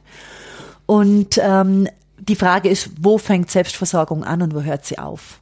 Also Selbstversorgung. Und ich frage Sie. Ja. Wo fängt sie an und wo hört sie auf? Für mich, also wir versuchen ja. so viel Selbstversorgung vor allem im Essen, also bei der, bei der Ernährung zu schaffen, wie wir irgendwie können. Wie gesagt, ich habe einen großen Garten. Bei mir fängt es an mit Johannisbeeren, mit äh, Kornelkirsche, mit Äpfeln, Birnen. Ähm, ich habe eine René Claude vorm Haus. Eine was? Eine René Claude, das ist sowas ähnliches wie eine kleine Aprikose, mhm. aber halt natürlich etwas, was hier wächst, heimisch ist. Ich habe einen Zwetschgenbaum. Ähm, wir haben ganz viele Kräuter, die wir als essbare Wildpflanzen essen. Also das heißt, mein Salatersatz wächst täglich vor der, im Garten. Ähm, und, und so und wir haben natürlich auch einige Gemüsebeete, wo ich einfach alles, was im Allgäu wächst, anbauen kann. In erster Linie natürlich auch Kraut, Zwiebeln, Lauch, gelbe Rüben. Mal wird's was, mal wird's nix. Man muss auch als Selbstversorger mit Misserfolgen mhm. zurechtkommen. Mhm. Ähm, Salat, so der normale 0815 grüne Salat kaufe ich im Laden äh, im Bioladen, mhm. weil der da echt günstiger ist. Der versperrt mir hier nur Platz. Aber was ich hier außer ist Feldsalat. Der Feldsalat sät sich hier selber aus. Ich lasse immer einen Teil selber wieder ausblühen mhm. und Samen bilden. Und damit habe ich im Frühjahr Feldsalat und im Herbst Feldsalat. Rote Beete werden wunderbar bei uns im Allgäu und die kann ich, ich kann das rote Beete Laub ernten kommt in den Smoothie rein als Grünkraft. Mhm. Und dann, wenn die rote Beete ausgereift ist, dann habe ich im Herbst eine relativ lange Zeit rote Beete zum Ernten, so lang bis es zuschneit. Und die letzten, die kommen dann sozusagen in die Miete im Keller mhm. und werden dann laufend verwendet. Reicht im Normalfall bis Weihnachten. Ähm, äh, beziehungsweise dieses Jahr hatten wir so viel Lauch, richtig tollen großen Lauch. Also den letzten Lauch habe ich jetzt vor, oh, den habe ich noch im Kühlschrank. Jetzt im Ende Februar. Ich wollte gerade fragen, wie bewahren Sie den denn auf? Ähm, ähm, ja. In der Sandkiste. Der wird einfach in den feuchten Sand eingeschlagen. Ach. Und, und möglichst kühl. Frostfrei, aber kalt gelagert. Also im Keller, äh, im Keller Kiste mit feuchtem Sand und da einfach ja. den Lauch, Lauch mhm. drin vergraben Nennt und dann hält der ewig. Ja, und das sind die alten, die alten Vorratshaltungsmethoden, die Oma, Opa alle gekannt haben, äh, die heute kaum, Umtopf. ja, die heute kaum mehr jemand ja. kennt. Ja, Rumtopf war auch nur eine Vorratshaltungsmethode, ja. definitiv. Naja, einkochen, genauso wie meine Mutter macht das immer noch, die kocht halt ja, immer noch Sachen rote Beete ein, ja. einkochen als Salat oder als Gemüse. Ähm, wir haben heute Gefriertruhen, wir können vieles auch, also ich habe äh, ganz viel Brokkoli geerntet, der wird hm. laufend geerntet. Äh, alles, was dann an kleine Röschen nachwächst, wird äh, sozusagen in, laufend in die Suppe mit reingenommen und die Blätter, die jungen Blätter, die nachwachsen, kommen alle in den Smoothie. Mhm. Also wer nimmt sonst Brokkoliblätter? Kein Mensch, ja, die werden normalerweise Kompost wüsste jetzt so nicht mehr, dass ich jemals Brokkoliblätter gesehen hätte, ehrlich gesagt. Richtig. Ja. Dafür brauche ich Selbstversorgung, weil ja. dann kann ich raus in den Garten und frischer mit so einer Null CO2-Bilanz wie im Selbstversorgergarten geht's nirgends. Na, vor allen Dingen ist es da ja wirklich frisch. Also das, die, ja. die, die Annahme, dass das Obst und Gemüse, das wir im Laden kaufen, frisch sei, nee. ist ja auch falsch. Ja. Weil das ist halt verzehrfertig, aber es ist halt nicht frisch. Das frisch, ist ja nochmal ein Unterschied. Also man muss also, ja nur sehen, wie Tomaten geerntet werden. Das, ja. Ich hatte da auch ein Schlüsselerlebnis hinsichtlich dessen, äh, warum mache ich wirklich Gemüsebeete heute noch? Ja. Ja. warum will ich, dass es frisch das Gemüse wirklich aus dem Garten kommt? Ähm, ich habe in einer Naturkostzeitung gelesen, wie lang man, also da ging es um die Lagerung von Gemüse heute in diesen großen, äh, Spedi also in diesen großen Mhm. Hallen an den Autobahnen entlang sieht man die ja, die sind ja wie Pilze aus dem Boden geschossen die letzten Jahre, wie lange eine Banane dort gelagert werden kann, längstens, bis sie dann im Laden liegt. Und als ich gelesen habe, dass es bis zu einem Jahr möglich ist, Wow. habe ich mir gedacht, ich will es nicht mehr essen. Ich will das nicht mehr essen. Und das machen sie mit Gemüse genauso, mit Obst. Ich meine, okay, ähm, es ist interessant, dass man die Erkenntnis, was steckt hinter ähm, Bodenseeobst oder ähnliches, was also dass eben auch diese Lagerhallen, äh, dass der Sauerstoff entzogen wird, um begast werden. Ja klar, wo soll ich sonst irgendwie im März einen Apfel herkriegen? Ähm, So ne? ist es. Also, dass es zwar eine Notwendigkeit ist, Ja. aber dass ich trotzdem für mich frei entscheiden möchte, ob ich das noch essen will. Das heißt, Sie Oder- essen auch im, jetzt gerade keine Äpfel. Doch, oder? ich habe noch Lageräpfel tatsächlich vom Herbst. Ja. Also wir haben auch, das ist die Kunst. Als Selbstversorger hat man nicht nur eine Sorte, ja, so wie jetzt irgend so ein riesen Obstplantage, Ja. die, äh, was weiß ich, äh, Jona Gold äh, fünf Hektar hat, sondern ich habe einen Baum Frühäpfel, einen Baum von der Sorte, die super für Apfelmus ist. Ich habe einen Baum, den man super einkochen kann mit Apfelschnitz. Ich habe zwei Bäume, die Lageräpfel sind und das weiß ich. Ja, die pflanze ich ganz bewusst in den verschiedenen Sorten und dann habe ich eben einen Bohnapfel, so heißt der. Der ist relativ klein, knallrot, im Herbst, wenn man erntet, knochenhart. Ja. Und durch das Lagern reift der langsam nach. Aber der braucht bis März. Und im März habe ich Äpfel und muss nicht auf die teuren Äpfel im Laden zurückgreifen, sondern kann tatsächlich aus meinem eigenen Vorrat schöpfen. Und da habe ich eine Apfelhorde, die habe ich geschenkt bekommen. Also sagt Ihnen eine Apfelhorde was? Nee. Das ist im Prinzip äh, so eine so ein wie ein Regal Ja. mit Schubern. Und äh, diese Schuber haben unten eine Lattung Ja. und auf diese Lattung legt man alle schön nebeneinander die Äpfel, so dass die nicht übereinander liegen, keine Druckstellen Ja. kriegen und ich einfach nur einen Schuber aufmache und sag, ah, welcher ist jetzt schlecht? Ja, weil manchmal passiert's, dass einer auch mal faulig wird, den entnehme ich oder ich nehme laufend von oben nach unten einsortiert, die frühesten, die ältesten, die spätesten, nehme ich laufend einfach, was ich brauche. Wenn ich Apfelmus mache, wenn ich Apfelringe mit Leber koche, äh, wenn ich einen Apfel frisch essen möchte, wenn ich in der Früh mir einen Apfel in einen Quark reinreibe, hole ich einfach meinen Apfel aus dem Vorrat. Und das natürlich leidet der auch langsam, ja, und reift nach. Ja, man muss sich halt dann überlegen, wie man ihn zubereitet. Also Aber ist dann halt kein knackiger Apfel zum Reinbeißen mehr, sondern Doch, eben schon, wenn die richtige Sorte passt. Und wenn sie mal schrumpelig werden, naja, dann werden sie eben zum Bratapfel oder werden sie eben zum Apfelmus. Und dann gibt's Apfelmus. Oder jeden Tag mein Smoothie. Ich hab, brauche jeden Tag einen Apfel für ein Smoothie. wie viel, wie viel Grundstück brauchen Sie dafür? Also das, das, das klingt jetzt so, als wäre man ganz gut bedient, wenn man so anderthalb bis drei Hektar hätte. Äh, Nee, nee, nee, nee. Also das schaff, also das ist eben ähm, meine Erkenntnis der letzten fünf Jahre, also ka- konkret fünf Jahre, weil wir die Selbstversorgerausbildung im Allgäuer Kräuterland äh, seit fünf Jahren anbieten, ist, äh, dass der begrenzende Faktor tatsächlich die zur Verfügung stehende Zeit in der heutigen Zeit, in der wir leben, einfach ist. Denn äh, wenn man wenn einer von beiden oder beide arbeiten gehen, dann muss man das schon als sein Hobby sehen auch. Da hat das man im heißt, Zweifelsfall auch nur, nur am Wochenende Zeit, sich, sich ernsthaft zu kümmern. naja, ich meine, der eine, der geht abends zum Biken und äh, klar. und und äh, strampelt dann noch 50 Ja, Kilometer ja runter. wir, wir haben auch Zeit, zwei Stunden vor der Glotze zu sitzen. Genau, andere sitzen sich abendeweise drei Stunden vor die Glotze. Ich gehe in den Garten.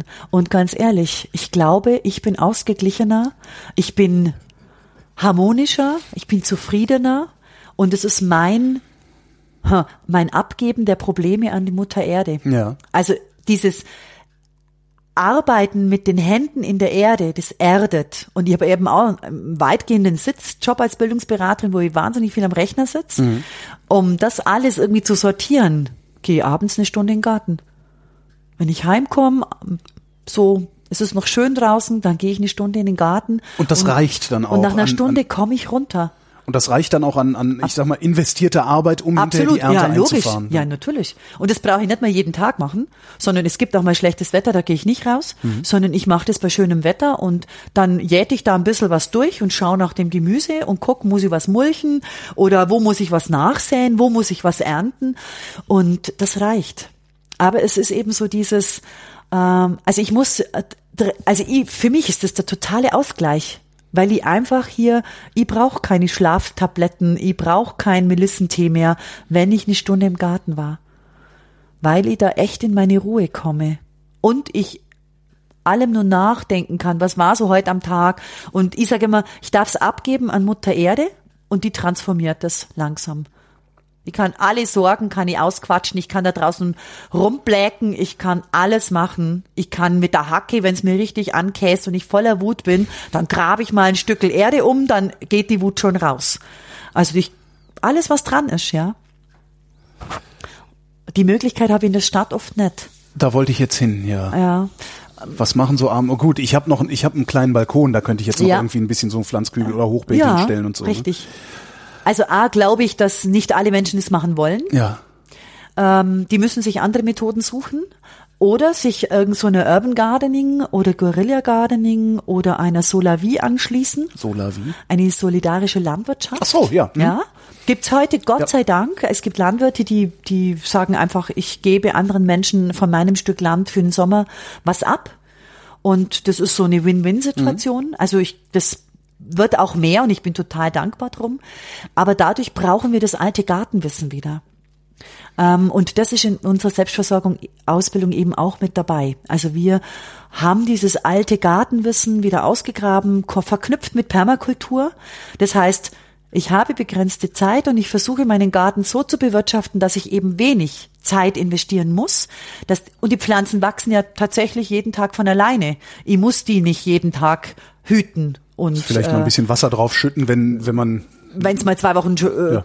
heiß und äh, trocken ist. Aber ansonsten nein. Es gibt eben Methoden, wenn ich mulche, dann bleibt die Bodenfeuchtigkeit in der Erde.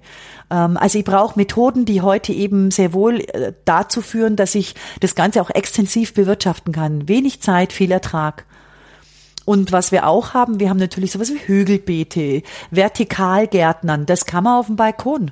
Also ich nehme eine, eine ganz banal, ich nehme eine Palette, Ja. die ich beim Bauhof kriege oder irgendwo in der Spedition, äh, nehme die hinten quer, wo diese Querhölzer sind, setz da einen Balkonkasten drauf oder mach mir selbst einen Balkonkasten in, aus dieser, aus diesem Fuß und füll Erde rein und dann habe ich einen vertikalen Garten. Dann kann ich da Brennnesseln, äh, Rankerdbeeren, was auch immer reinpflanzen.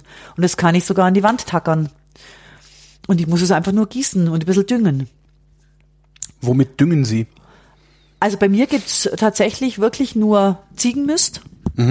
Sie haben Ziegen? Ja, ein Okay. paar Ziegen. Und ähm, Kompost, der aus der eigenen Kompostwirtschaft entstanden ist. Ähm, und wenn ich was brauche, was stark düngt, dann mache ich mir eine Brennnesseljauche. Das heißt, ich nehme Brennnesseln, die eh schon ausgewachsen sind, gebe die in äh, Wasser mit rein und lasse die zwei Wochen stehen, möglichst abseits, weil es durch den Vergärungsprozess Riecht nicht gut. Riecht es wirklich intensiv, ja. Da wird so das, das Tier in der Brennnessel frei. und äh, das ist Stickstoff. Und äh, dann, wenn ich das äh, soweit habe, dann nehme ich das, verdünne das mit Wasser und gebe es den Pflanzen, die es dringend brauchen. Alle Starkzehrer, Zucchini, Kürbis. Außerdem, ich bepflanze meine, ich habe eine alte Badewanne hier gefunden beim Hausumbau und die haben wir einfach in den Garten gestellt, haben sie mit Erde bepflanzt und das ist jetzt unsere Badewanne, die einfach bepflanzt ist. Schaut lustig aus und da kommen die Schnecken nicht hoch. Und was wächst dann da? Da habe ich meine Tomaten und meine Kürbis drin. Oder Zucchini. Wenn ich jetzt damit anfangen wollen würde, zu tun, was Sie tun, Ja. wo fange ich an? Ähm, nicht wo fange ich an, sondern wie fange ich an. Das meinte ich. Möglichst klein. Ja. Das heißt, wenn ich kein Gartenwissen habe, Lieber mal so ein Kresseigel. äh, dann ist es, ja, ja, Kresseigel ist jetzt Ja, für ich mich. Spielerei. Nein, einfach mal einen Balkonkasten zu nehmen und zu sagen, hey, ich, ich sähe mal Radieschen aus. Äh, austesten, mal beobachten. Also letztendlich haben wir ja verlernt, überhaupt zu beobachten. Wir haben verlernt, ähm, dass Dinge Zeit brauchen, weil wir, wir gehen in den Laden und kaufen fertig. Wir wissen nicht mehr, wie lang dauert das, bis ein Radieschen ganz gewachsen ist. Ja? Wie, wie lange dauert das? Bis Naja, so sechs, acht Wochen. so schnell. Ja. Egal, wann ich es aussehe. Äh, nö, im Frühjahr natürlich. Frühjahr, hm. Oh, Im Herbst schon auch. Es gibt auch Herbstradieschen oder Herbstrettich dann. Also das, dieses, dieses Wachsen sehen wieder. Ich habe Aber da kann ich ja, da kann ich ja ständig Radieschen ernten, wenn ich dann Ja. bei mir. Das ist ja großartig. Ja. Ich mag Radieschen. Ja. Und, und dass man eben auch dann sagt, ah, es nutzt nichts, wenn ich eine ganze Packung auf einmal, weil das erste Radie, wenn die, die wachsen ja alle ungefähr gleich. Das heißt, Scheibenkleist, jetzt habe ich eine Radieschenschwemme, was mache ich denn mit denen? Sondern dass man sagt, oh, ein Balkonkasten ist 1,50 Meter oder 1,20. Ich mache erst ein Drittel, Ja. nach zwei Wochen das nächste Drittel, Ja. nach zwei Wochen das letzte Drittel. Aber angenommen, dann habe ich ich, habe ne, laufend. aber was ist, wenn ich jetzt die Radieschenschwämme hab? Was mache ich denn da mit den ganzen Naja, Radieschen? Radieschen essen. Ja, aber wenn ich, wie, wie, wie mache ich Radieschen haltbar? Radieschen Fermentieren. Wasser, sind, Glas Ja, zum- also man kann es raspeln und fermentieren, das ist eine Methode. Ansonsten so viel essen, wie es irgendwie geht. Oder verschenken und hoffen, dass der Nachbar was anderes hat. Oder später eine Radieschenschwemme. Ich mache Tauschen. ich mach mir, ich mach mir dieses früher, mache ich mir Radieschen auf dem Balkon. Oder Feldsalat. Ich finde Feldsalat total Auf dem cool. Balkon? Natürlich, äh, auf dem Balkon, in den Kübel rein, Feldsalat säen. Aber in diese normalen schmalen Blumenkästen geht das nicht, oder? Doch, Diese- natürlich. Geht genauso. Und ich würde empfehlen, es gibt diese Wasserspeicherkästen, die Mhm. sind auch ein bisschen breiter, haben unten das Wasserreservoir. Dann muss er auch nicht täglich gießen, sondern die holen sich die selber nach oben. Und von dem her, also es gibt das so Was für eine Erde mache ich da rein? Ist das, ist das egal oder Also nee, das, da- das darf schon ein bisschen Erde sein. Also am besten also nicht natürlich, dieses Kokos-Zeugs? ähm, es darf ein Teil Kokos dabei sein, Mhm. weil Kokos natürlich äh, Wasser speichern kann. Und f- f- wie Torf ähnlich lang speichern kann. Ähm, was es haben muss, es muss natürlich schon ein gewisses Maß an Dünger auch haben. Ja. Also wir brauchen schon, die Pflanze braucht genauso Nährstoffe wie wir auch. Wenn wir Salat, Gemüse, Nudeln essen, sind das Nährstoffe für unseren Körper. Sonst würden wir eben auch nicht mehr wachsen. Weder Aber da die gibt's ja diese. Balkonerde, wo schon irgendwie Ja. Dünger drin ist. Ja, ich nehme halt äh, Bio-Balkonerde oder wenn ich ha wenn ich jemanden habe, der Kompost hat und sagt, boah, ich habe so viel Kompost, ich weiß gar nicht wohin, dann da hingehen und die Balkonkästen voll machen. Ja. Weil das ist natürlich das Allerbeste. So, jetzt sind Sie, Sie sind eine Allgäuer Kräuterfrau und Sie sind die Vorsitzende des Verbands, nee, Vereins Mhm. Allgäuer Kräuterland. Was macht der Verein? Ähm, Also was ist der, der Vereinszweck? Was ist der Vereinszweck? also ich könnte jetzt mit der Satzung anfangen und könnte jetzt sagen, die in der Satzung steht. Ähm, ich glaube, ich glaube, es ist beides in einem. Also es ist tatsächlich so, dass wir ähm, 1999 uns ähm, gefunden haben, so 35 Leute, die äh, am gleichen Zeitpunkt, also die sich einfach da gefunden haben. Wie gefu also das Also- finden sich doch nicht plötzlich 35 Leute ja, es, irgendwo. also es gab so eine kleine Gruppierung von etwa zwölf Leuten, die haben andere wieder angesprochen und Okay. gesagt, du, wir wollen einen Kräuterverein gründen. Seid ihr dabei?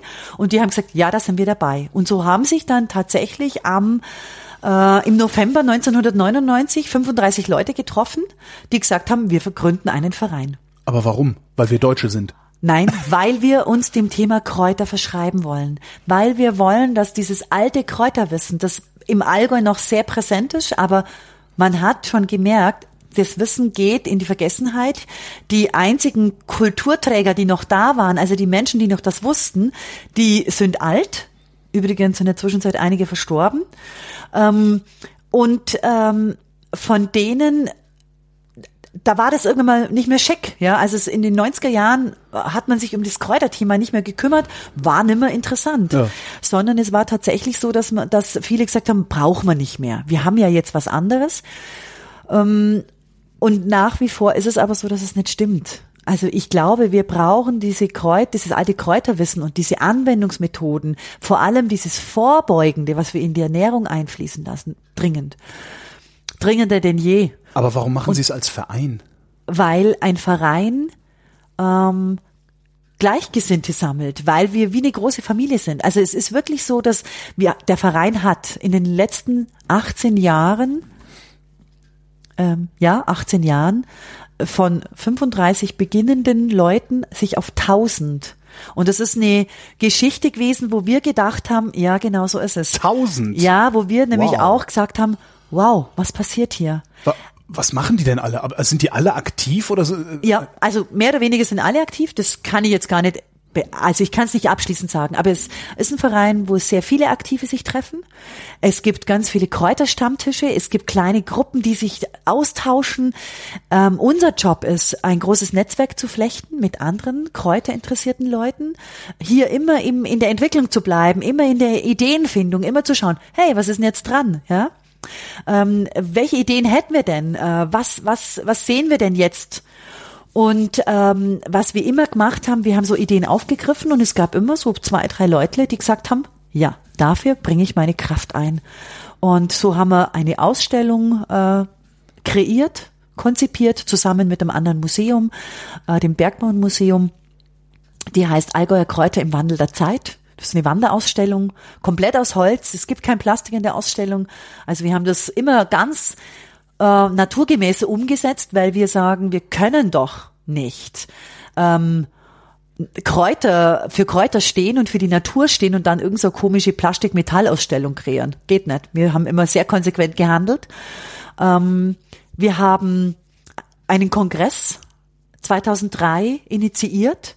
Den habe ich ich äh, organisiert neben in meiner Freizeit sozusagen in, in meiner ehrenamtlichen Tätigkeit Fragen Sie nicht, ja, Learning by Doing. Also wenn ich organisieren kann ich, das habe ich vom Beruf gelernt, aber trotz alledem Kongress ist noch eine andere Nummer und wir waren mit, wir waren völlig überrascht, wie viele Leute sich zu so einem Kongress anmelden, die gesagt haben, ja, ich will äh, die Susanne Fischeritze hören, ich will die Adelheid Link zu den Bäumen hören, ich will Menschen treffen, die sich für Kräuter interessieren, ich will Gleichgesinnte treffen. Und äh, wir, wir haben damals gesagt, okay, wenn 100 Leute kommen für zwei Tage, dann sind wir plus minus null vom Wie finanziellen her. Ja, 150 bis 170. Also es war egal, was wir gemacht haben. Wir haben irgendeine Idee in die Welt gebracht, haben Hebamme gespielt, haben das begleitet, das Projekt, und es hat uns immer überrollt, was zurückgekommen ist. Also damit, das ist, das ist die Geschichte des Vereins. Wir haben immer einen Impuls nach draußen gegeben mhm. und alles, was wir als Impuls nach draußen gegeben haben und unseres dazugetan, mit unserer Arbeitskraft praktisch, kam in einer großen Welle zurück, so dass wir immer gesagt haben, oh Gott, oh Gott, oh Gott, wie schaffen wir das? Ja? Wie können wir das alles überhaupt handeln? Und so ist es heute noch. Egal, was wir tun. Jetzt sind Sie, das, Allgäuer Kräuterland. Ja. Ähm, als Sie gerade Netzwerk sagten, habe ich mich gefragt, vernetzen Sie sich auch nach draußen? Gibt es Ja. auch das, weiß ich nicht, äh, westfälische Kräuter? Das weiß ich noch Irgendwas, nicht, aber wir haben äh, in Baden-Württemberg äh, auf der Alp oben, Ja. Auf der Schwäbischen Alb, einem Verein geholfen, in ähnliche Weise auf die Beine zu kommen, einen Verein zu gründen. Also wir haben bestimmt schon fünf, sechs Vereine, die sich mit uns, an uns gewendet haben. Hey, wie habt ihr das gemacht? Welche Erfahrungen habt ihr gemacht? Wie habt ihr das, die Gründungsphase überstanden? Welche Fehler habt ihr denn gemacht? Was was, was müssen wir denn tun, damit es erfolgreich wird? So haben wir immer begleitet über die letzten 15 Jahre, ähm, weil wir wollen die Idee ja weiterbringen. Also wir können, wir haben ganz bewusst auch den Namen Allgäu Wittekräuterfrau, Verein Allgäuer Kräuterland als Name nicht schützen lassen, weil wenn man es schützt, heißt es gleichzeitig, es ist meins und du darfst nicht. Und das stimmt für diese Idee nicht, sondern das Wissen muss aus unserer Sicht unter die Menschen in den Alltag der Menschen integriert werden. Es kann nur, indem jeder, der wieder lernt, mit Kräutern zu umzugehen, mit Kräutern lieb zu gewinnen, Kräuter mm, als Selbstverständlichkeit ins Essen zu tun, äh, heilkundlich einzusetzen für jede Alltagsbanalität, die wir so haben. Wenn das alle Menschen wieder machen, dann haben wir eigentlich unser Ziel erreicht und damit ist es nicht geschützt, sondern hoffentlich wird es weitergetragen. Hoffentlich wird es kopiert. Kräuter im Wandel, nee, Allgäuer Kräuter im Wandel der Zeit. Hm. Wie, wie wandeln die sich denn? Ich dachte, das wären die gleichen Kräuter wie vor 150 Jahren. Also das, das Gänseblümchen ist doch immer ein Gänseblümchen, oder nicht? Das ist richtig, aber das Gänseblümchen ähm, hat andere Menschen, andere Tiere vorgefunden vor 150 Jahren, eine andere Luft.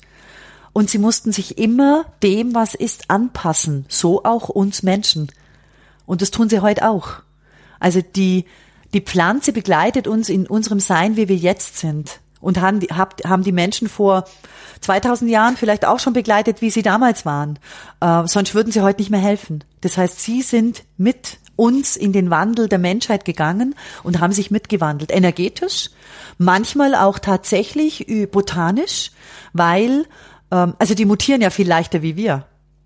Also wir regenerieren uns ganz schlecht. Ja, also bis bei uns eine Wunde. einige tausende Jahre, ja. Erstens, allein wenn die Wunde zuwachsen muss, das braucht bei uns Wochen. Eine Hm. Pflanze, die, die, die breche ich ab und in Gänseblümchen in zehn Tagen ist die fast neu.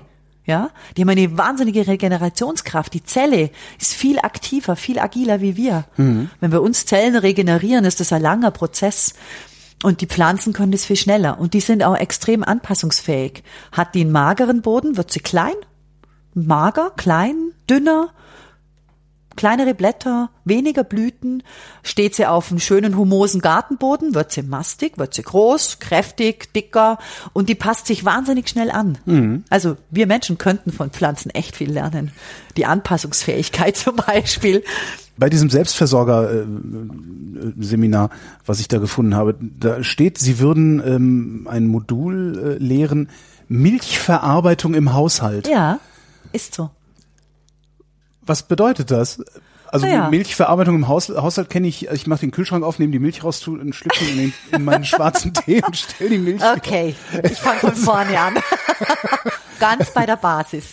Wenn man Selbstversorger machen möchte, Ja. dann ist das Thema Tiere natürlich auch ein Modul. Ja. Das heißt, wenn ich so das Glück habe, ein Haus auf dem Land zu erwerben oder zu bauen und habe einen großen Garten, dann habe ich Gemüse, dann habe ich vielleicht auch ein paar Tiere, Kleintiere.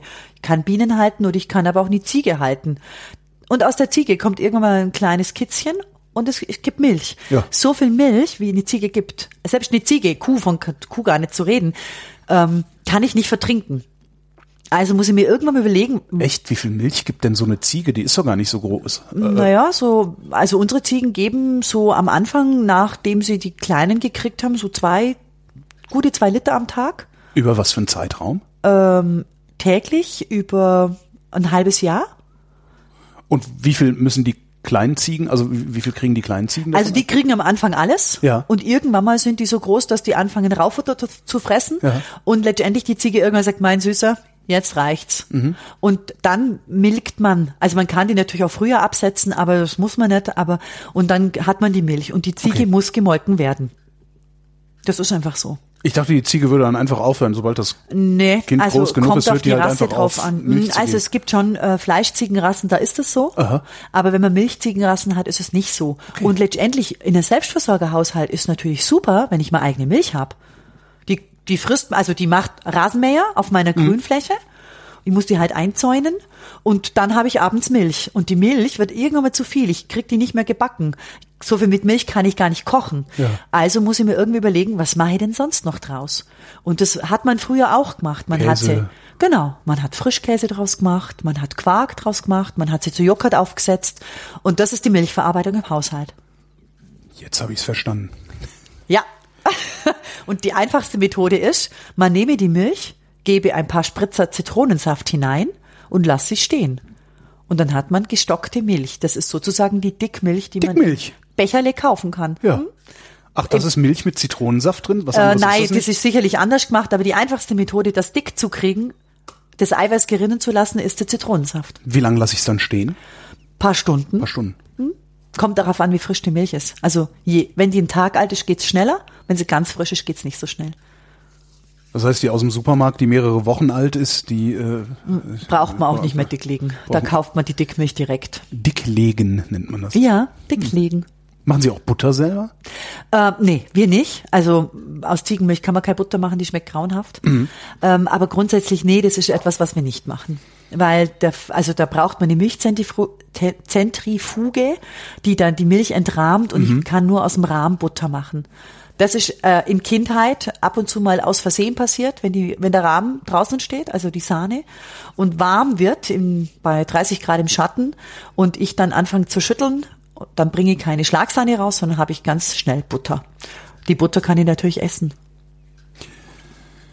Sie haben Kräuter, Sie haben Obst, Sie haben Gemüse, Sie haben Tiere. Was haben Sie noch? Ich hatte Bienen noch. Ah, Ja, hatte ich auch. Was habe ich noch? warum haben Sie keine Bienen mehr? Bienen sind doch toll. Bienen sind wunderbar, meditative Arbeit, ähm, ganz toll. Ich habe keine Zeit mehr. Ah. Also mir fehlt die Zeit. Der Faktor Zeit. Der Zeit. Ja, der Faktor Zeit ist wirklich immer das Begrenzende. Immer wieder. Ja, ist so. Und ich habe festgestellt, äh, also die, ich werde irgendwann mal wieder Bienen haben, wenn ich mehr Zeit habe. Aber ich habe einfach festgestellt, mein Auftrag ist im Moment ein anderer. Ähm, als Vorsitzende ist man auch gefragt. Ich bin auch als Referentin einfach ganz viel unterwegs, weil ich einfach denke, ähm, es geht darum, die Menschen von Kräutern zu begeistern, sie einen Impuls äh, weiterzugeben, so einen Funke zu zünden, dass man sagt, hey, fang einfach an, geh raus, geh bei einer Kräuterwanderung mit und fang einfach an, ess die Kräuter und du wirst spüren, wie gut dir das tut. Ähm, ich kriege einfach so viele Leute mit, die sagen, ich habe das zehn Tage gegessen, so eine Handvoll jeden Tag. Ich habe gedacht, das gibt's gar nicht. Ich habe gemerkt, wie ich auf einmal Bäume ausreißen hätte können. Also diese diese tatsächlich kraftvolle, dieses Einverleiben dieser kraftvollen Grünkraft, die ist so deutlich spürbar innerhalb so kurzer Zeit, das überzeugt jeden Menschen. Dazu muss ich aber hierher kommen, um mal so ein, so ein, so ein Seminar, so eine Wanderung mitzumachen. Also ich fände gut, ja, ja, um eben äh, nicht das Falsche zu erwischen. Und was ich halt feststelle, es gibt so eine gewisse Hemmschwelle. Die Menschen sind ja heute so weit weg von den Pflanzen, dass sie einfach sehr verunsichert sind. Oh, äh, ja. Was kann ich jetzt tatsächlich essen? Ist es wirklich der Löwenzahn? Oder gibt es eine andere, die so ausschaut? Kann ich davon sterben? Ähm, und dann macht es Sinn, ich sag mal, einfach eine botanische Wanderung mitzumachen, wo es um die Pflanzenbestimmung geht, dass ich sage, ah, Löwenzahn, kann ich nicht verwechseln. Alles ist gut, essen, reinbeißen, schmeckt wie Löwenzahn, ist Löwenzahn. Also so dieses Verfahren, Ausschlussverfahren für sich selber und diese Sicherheit zu bekommen. Ja, es ist die richtige Pflanze, die ich haben will. Haben Sie aus dem Stand einen Buchtipp? Ähm, ja, natürlich. Habe ich immer. Mein Lieblingsbuch, das ist mich seit 20 Jahren begleitet. Es ist ein Österreicher, der das geschrieben hat. Es ist ein DIN A4 dicker Wälzer und heißt Die Kräuter in meinem Garten. Finde ich ein absolutes Standardwerk für Anfänger ähm, aber auch für jemand, der einfach sagt, boah, ich will die Kräuter rundum kennenlernen. Also nicht nur eben heilkundlich, sondern auch vom Essen her. Das ist ähm, ein alter Herr, der heute noch Kräuterwanderung macht in der Nähe von Salzburg. Der hat das mit einer, Fra mit einer Journalistin zusammen geschrieben. Mhm. Und ähm, ich finde es so schön, weil es ist was heilkundlich dabei, es ist so ein bisschen mythologisches.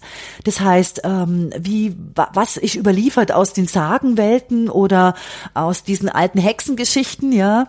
Dann ist so ein bisschen überliefert mit drin, was hat die Hildegard von Bingen von dem Kraut gesagt, wie heißt es homöopathisch, wie wird's da verwendet in Stichpunkten und was immer dabei sind, was für mich das absolut Wichtigste ist, praktische Rezepte.